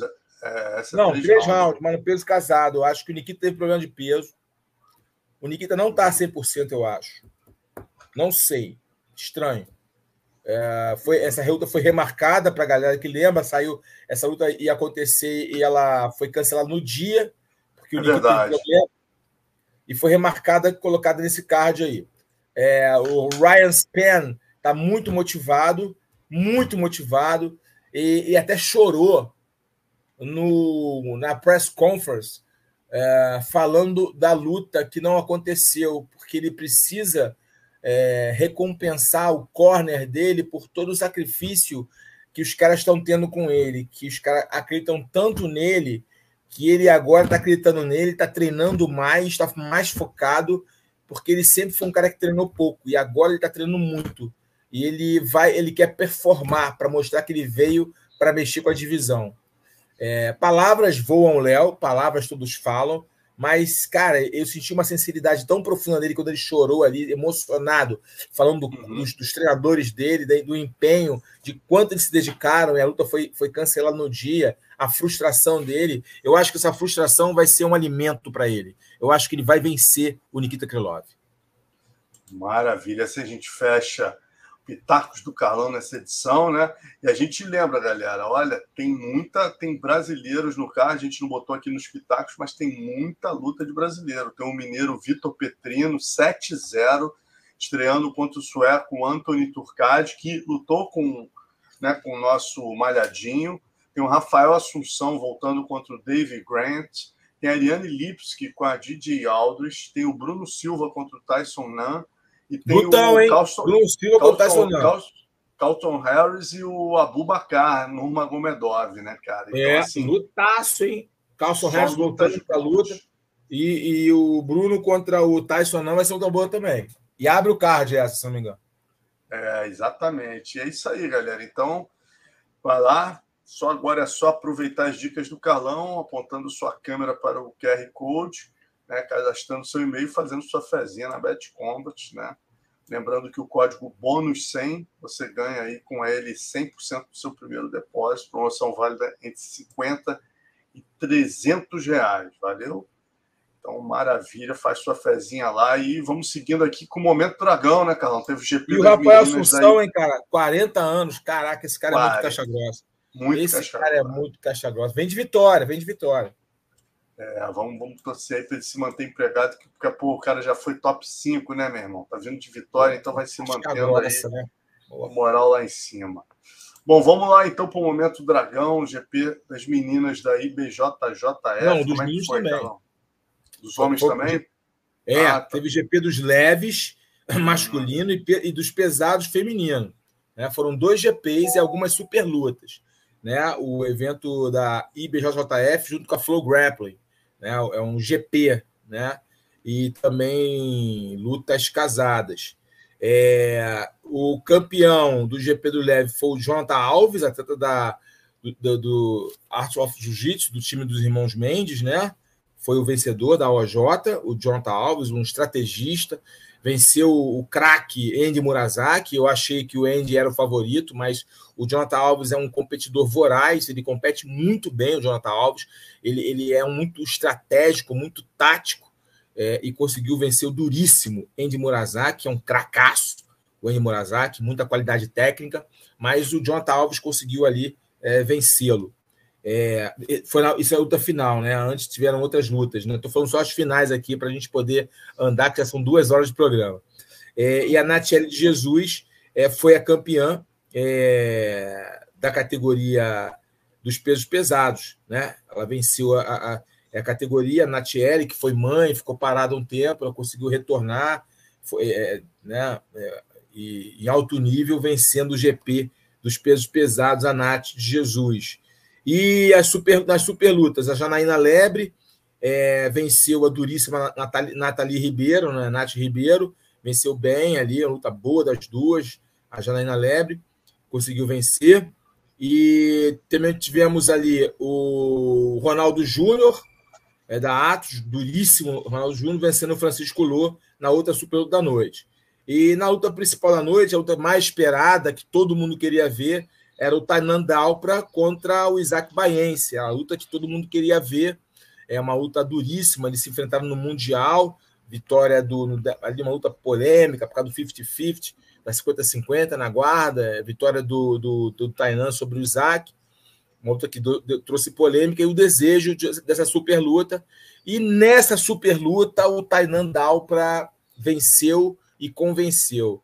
Ele venceu dominante, foi muito dominante, desde o início da luta, passou guarda, é, é, raspou, ele, ele, foi muito dominante. Ele dominou completamente o Isaac Baense, deu uma aula tática, uma aula técnica, uma aula de concentração, uma aula de QI de luta, de visão de luta, de domínio corporal. Ele matou o jogo do Isaac e, e é aquela história. Você conhece um lutador quando você sabe, você olha para os seus adversários, né? E você vê ele vencendo o Isaac Baense, que é um dos maiores competidores do, do jiu-jitsu né, dos últimos anos. É um cara que compete como ninguém. O Isaac Baense é um estrategista, um atleta completo, tanto no jiu-jitsu de kimono como sem kimono. É um competidor voraz.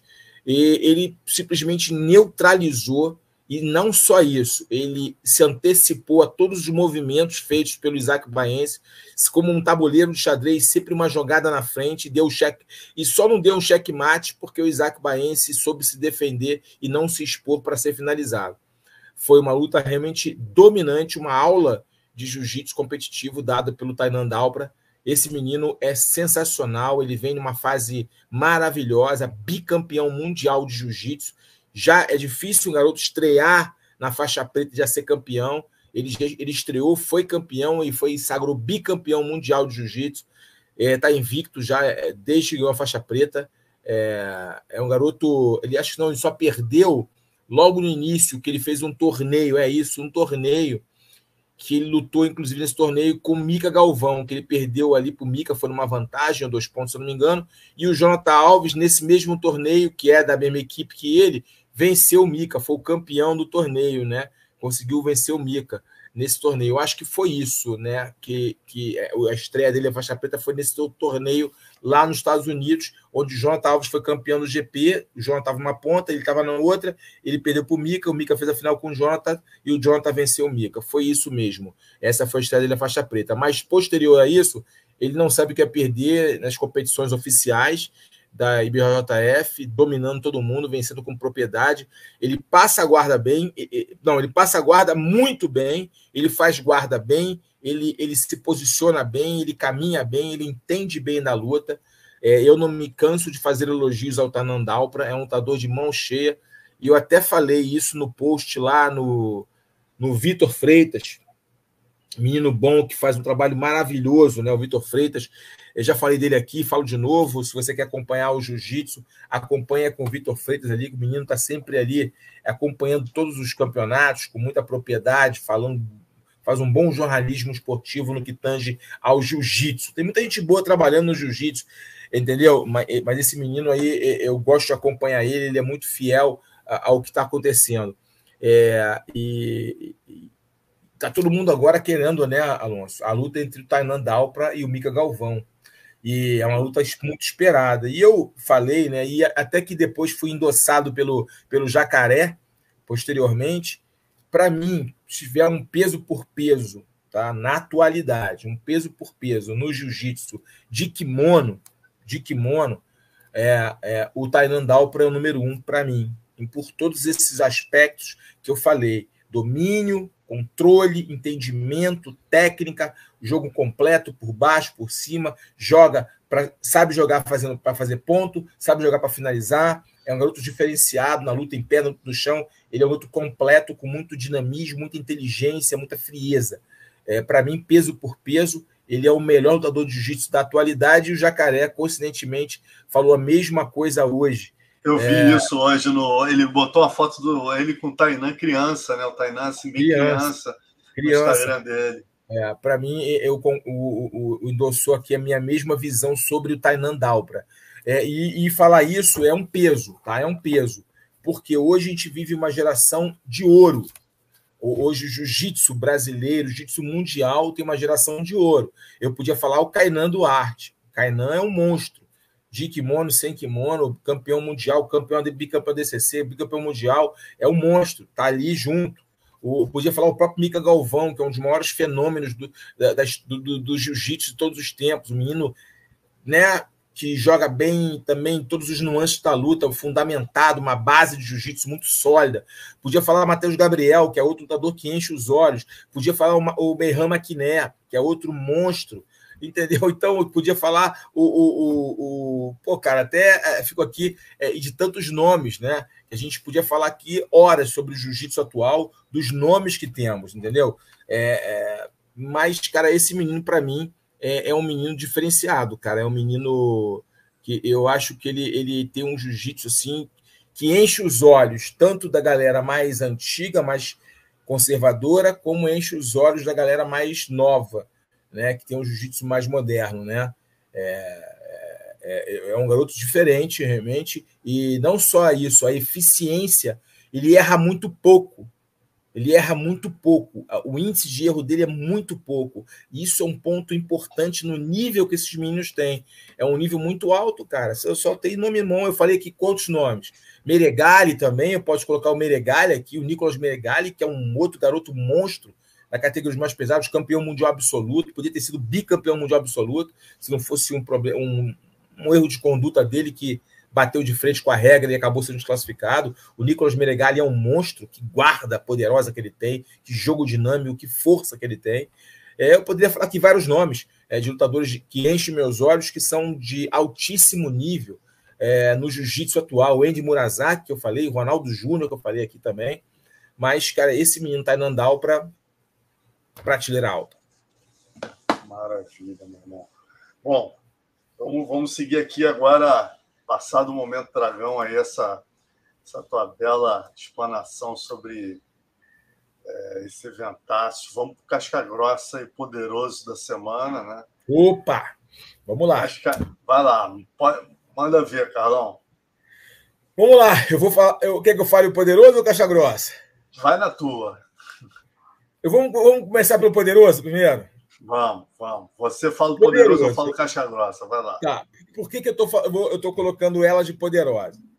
Porque é uma lutadora com a experiência, com o número de defesa de cinturão, com a qualidade técnica em todos os fundamentos da luta. Ela é uma lutadora completa no MMA, completa. Ela, para mim, é ela está entre as três maiores de todos os tempos. Né? Amanda Nunes, Amanda Cris e ela né? Pô, ela sabendo que a luta tá dura, que a Alexa Graça está entregando luta para ela, tá trazendo perguntas para ela que ela tem que responder imediatamente. Ela entendendo isso, tanto que ela mudou o nível da luta, ela levou para o solo, porque ela viu que a menina tem um boxe alinhado e não estava se intimidando com o Muay Thai dela. Estava indo para cima, neutralizando o Muay Thai dela. Ela enxergou isso, com a inteligência dela, o senso tático dela, ela muda o ritmo e a quebra a Alexa colocando para baixo. Era uma, era uma coisa de cozinhar Alex. Mas ela vai e no, no, no, no, round que ela vinha crescente de duas vitórias, ela ganhou os dois rounds. Depois vocês podem ver a papeleta que ela ganha os dois rounds também na visão dos juízes. Ela perde o primeiro, ganha os outros dois. Ela, pô, no quarto round, ela um erro bobo num, num, golpe que ela não poderia dar. Ela, ela, aplica bem esse golpe, mas não naquele momento, na situação que ela se encontrava e na velocidade que ela deu. Ela deu o golpe meio que displicente, de uma curta distância, favoreceu o approach da, da Alexa, que foi muito oportunista, treinou esse movimento e soube ali é, capitalizar em cima do erro dela. Parabéns para a Alexa pela, por capitalizar em cima do erro da, da, da Valentina a Valentina Tchevchenko. Sou fãzaço dela, todo mundo sabe que eu sempre falo da qualidade dela, enalteço ela como lutadora marcial, e ela é diferenciada, ela é uma das melhores do mundo, mas vai ganhar a poderosa porque numa defesa de cinturão, uma disputa de cinturão, ela buscando quebrar recorde, ela não podia fazer um erro tão primário. Ela não podia fazer um erro tão primário. Ali era andar para o lado, JBA, dar um chutinho é, baixo ali, andar para o lado, deixar o tempo passar e ganhar mais um round. Entendeu? Deixar o desespero entrar no coração da Alexa para o último round. Não, ela vai e comete um erro técnico, dá um golpe, um giro, um, uma técnica que é eficiente, mas que ela deu de forma erro, errada, facilitando momento assim, errado, né? momento errado. Por isso, por isso, somente por isso, ela vai ganhar o poderoso da semana por esse erro. É uma ah, mas todo mundo erra, faz parte. Sim, mas ali me, beirou a displicência. E uma lutadora do nível dela, da inteligência dela, não pode ser disciplina. Pode errar. Erro, faz, erro fazem parte. Ela tinha errado em alguns pontos com a Tayla, a Tayla não conseguiu capitalizar ali e, e trouxe para ela uma luta muito dura. Ela tinha errado alguns pontos. Errar faz parte, ninguém é imbatível. Todos nós sabemos disso. Vira até clichê falar isso, mas é uma realidade. Ninguém é imbatível. Mas ali me beirou a displicência. Por isso que eu dou a, o poderoso para Valentina Shevchenko. Mas com todo respeito, e vamos esperar que ela volte mais forte e traga uma luta mais dura ainda com Alexa Grasso. É isso. Na Semana das Mulheres, né? A gente dá aí também um casca grossa mais que merecido aí para Amanda Ribas. Tirou onda, né? Quer dizer, a gente vê o coração do lutador no momento de adversidade. Ela termina um round ali, o pai dela, né? É, é, pô, ela com o rosto bastante machucado, né? Levou golpes muito duros. E aí o pai dela fala: volta para nocautear. Eu te confesso que ali eu falei: caramba, cara, era para ela ser mais tática e, e, o pai, né, o Marcelo ali, o mestre dela, o pai dela, pô, botou essa pilha e tal. E meu amigo, ninguém melhor do que o pai treinador para saber de onde até onde ele pode ir, né, cara? E realmente tirou o melhor dela. Foi lá, voltou, uma garra impressionante, conseguiu vencer um round de 10 a 8 com uma lutadora duríssima, explosiva, duríssima. um bom nível de chão também, quer dizer, ela foi lá e realmente venceu no segundo round, ela virou a luta. Depois do primeiro round duríssimo, ela absolutamente obliterou a Vivi no segundo round e ganhou o terceiro. Então, pô, merecidíssimo aí. Casca grossa da semana para é. Amanda Ribas, subindo de categoria, né, Carlão? E a gente sempre lembra que. Ela vai descoberta... agora as duas agora, né? Hã? Vai ela vai ficar ranqueada nas duas. Né? É. Vai ficar ranqueada nas duas, exatamente. Mas é isso. Vamos, vamos então, para a gente fechar programa de hoje, como sempre, a gente tem um das antigas, né? Essa semana eu estava lembrando no baú lá no PVT. É, o eventaço que foi, Carlão estava lá, Carlão lutou também, que foi o ADCC 2000, que para quem não lembra é a terceira edição do ADCC. Confesso, galera, eu estava lá cobrindo junto com o Carlão, lembrava que pô, o evento tinha sido realmente incrível, mas quando eu comecei a escrever sobre o evento, né, e relembrar, Carlão, quando eu comecei a ver os clássicos, eu cheguei à afirmação, é difícil, né, você com, com, com todos os ADCCs, você falar isso do evento, mas eu acho que foi o maior evento de maiores clássicos da história do grappling, né, em termos de quantidade qualidade, é difícil você bater esse evento, Carlão. Olha só, você, vamos lá, quem você lutou nesse evento? Vamos começar. Não, você lutou com o Marquinhos em 99. Esse ah, é aí, cara. É, é. Aí eu fui com o Rico Rodrigues, não? Tu lutou com o Rico Rodrigues, né? E com o Minotauro também lutou com o Rico Rodrigues. E eu nem botei Minotauro aqui entre os clássicos, não botei é, você também. É. Olha aqui, Léozinho e Marquer, Jean-Jacques e Renzo Grace. Léo pode ir jogando até as fotos aí. Jean-Jacques e Renzo Grace, Ricardo Arone Karim Barcalaev, Marquer e Cachorrão, Soca e Roller, Comprido e Tito Ortiz, Traven e Zé Mário, Ortiz e Matt Hughes. É, já... Aí são algumas imagens. Calma aí, vai devagar, Nelson. Vai devagar. É... Tá aí, Soca e Roller, vamos lá. Isso aí é o Bruce Buffer anunciando. Isso aí é o Renzo e o Jean Jacques na final do 7-7. Libório e Saulo na final do 8-8 né? A gente tem o Saulo vencendo no detalhe de um lutaço. É, quer dizer, e o Saulo tinha eliminado o Sacha, que tinha, venci, tinha sido o vice no ano anterior. Né? E aí a gente tem outros clássicos aqui que eu. Olha aí, o Barcalaev, o Arona, aquela luta que deu problema. Roleta e Libório, que eu tinha esquecido. Arona e Jeff Monson. Tito Ortiz e Matt Hughes, cara. Quem, dois campeões do UFC se enfrentaram né? A gente lembra que o Matt Hughes é tão casca grossa que ele chegou lá e, como não tinha lugar na chave do 77 do 88, ele falou: Ah, me bota então no 99. E entrou na categoria do Jeff Monson, do Tortis do Arona e ainda foi disputar terceiro lugar. Né? Quer dizer, é um bicho absurdo. Essa aí é a super luta do Traven com o Zé Mário. Né? E a gente tem também aí o Carção lá na, na situação, o Rico Rodrigues, Mark Kerr, Zé Mário. A gente teve também, olha aí, ó, pô, a Arona e Jean Jacques que viriam se enfrentar a superluta de 2004, não, foi de 2002, né, ou 2001. Isso aí é o Arona ganhando a faixa preta no pódio, com Jeff Monson né, e, e Tito Ortiz de cada lado. E aí a gente tem Marqué e Leozinho, que o Carlão foi corner do, do Leozinho, já contou essa história aqui várias vezes. A gente ainda teve Cachorrão quase pegando no braço do Marquer na semifinal. A gente teve Nino e Barcala Eva, o pódio é, do, do 99 quilos, não, do absoluto. A gente ainda teve Saulo e Sacha, Cromado e Janjate, Bustamante e Saulo, Nino e Barcalaev, como eu falei, Roleta e Libório, Josh Barney e Mark Kerr, né? Carlão e Rico Rodrigues, é, Minotauro e Rico Rodrigues, é, pô, é, Macaco e Sacha, Macaco e Libório.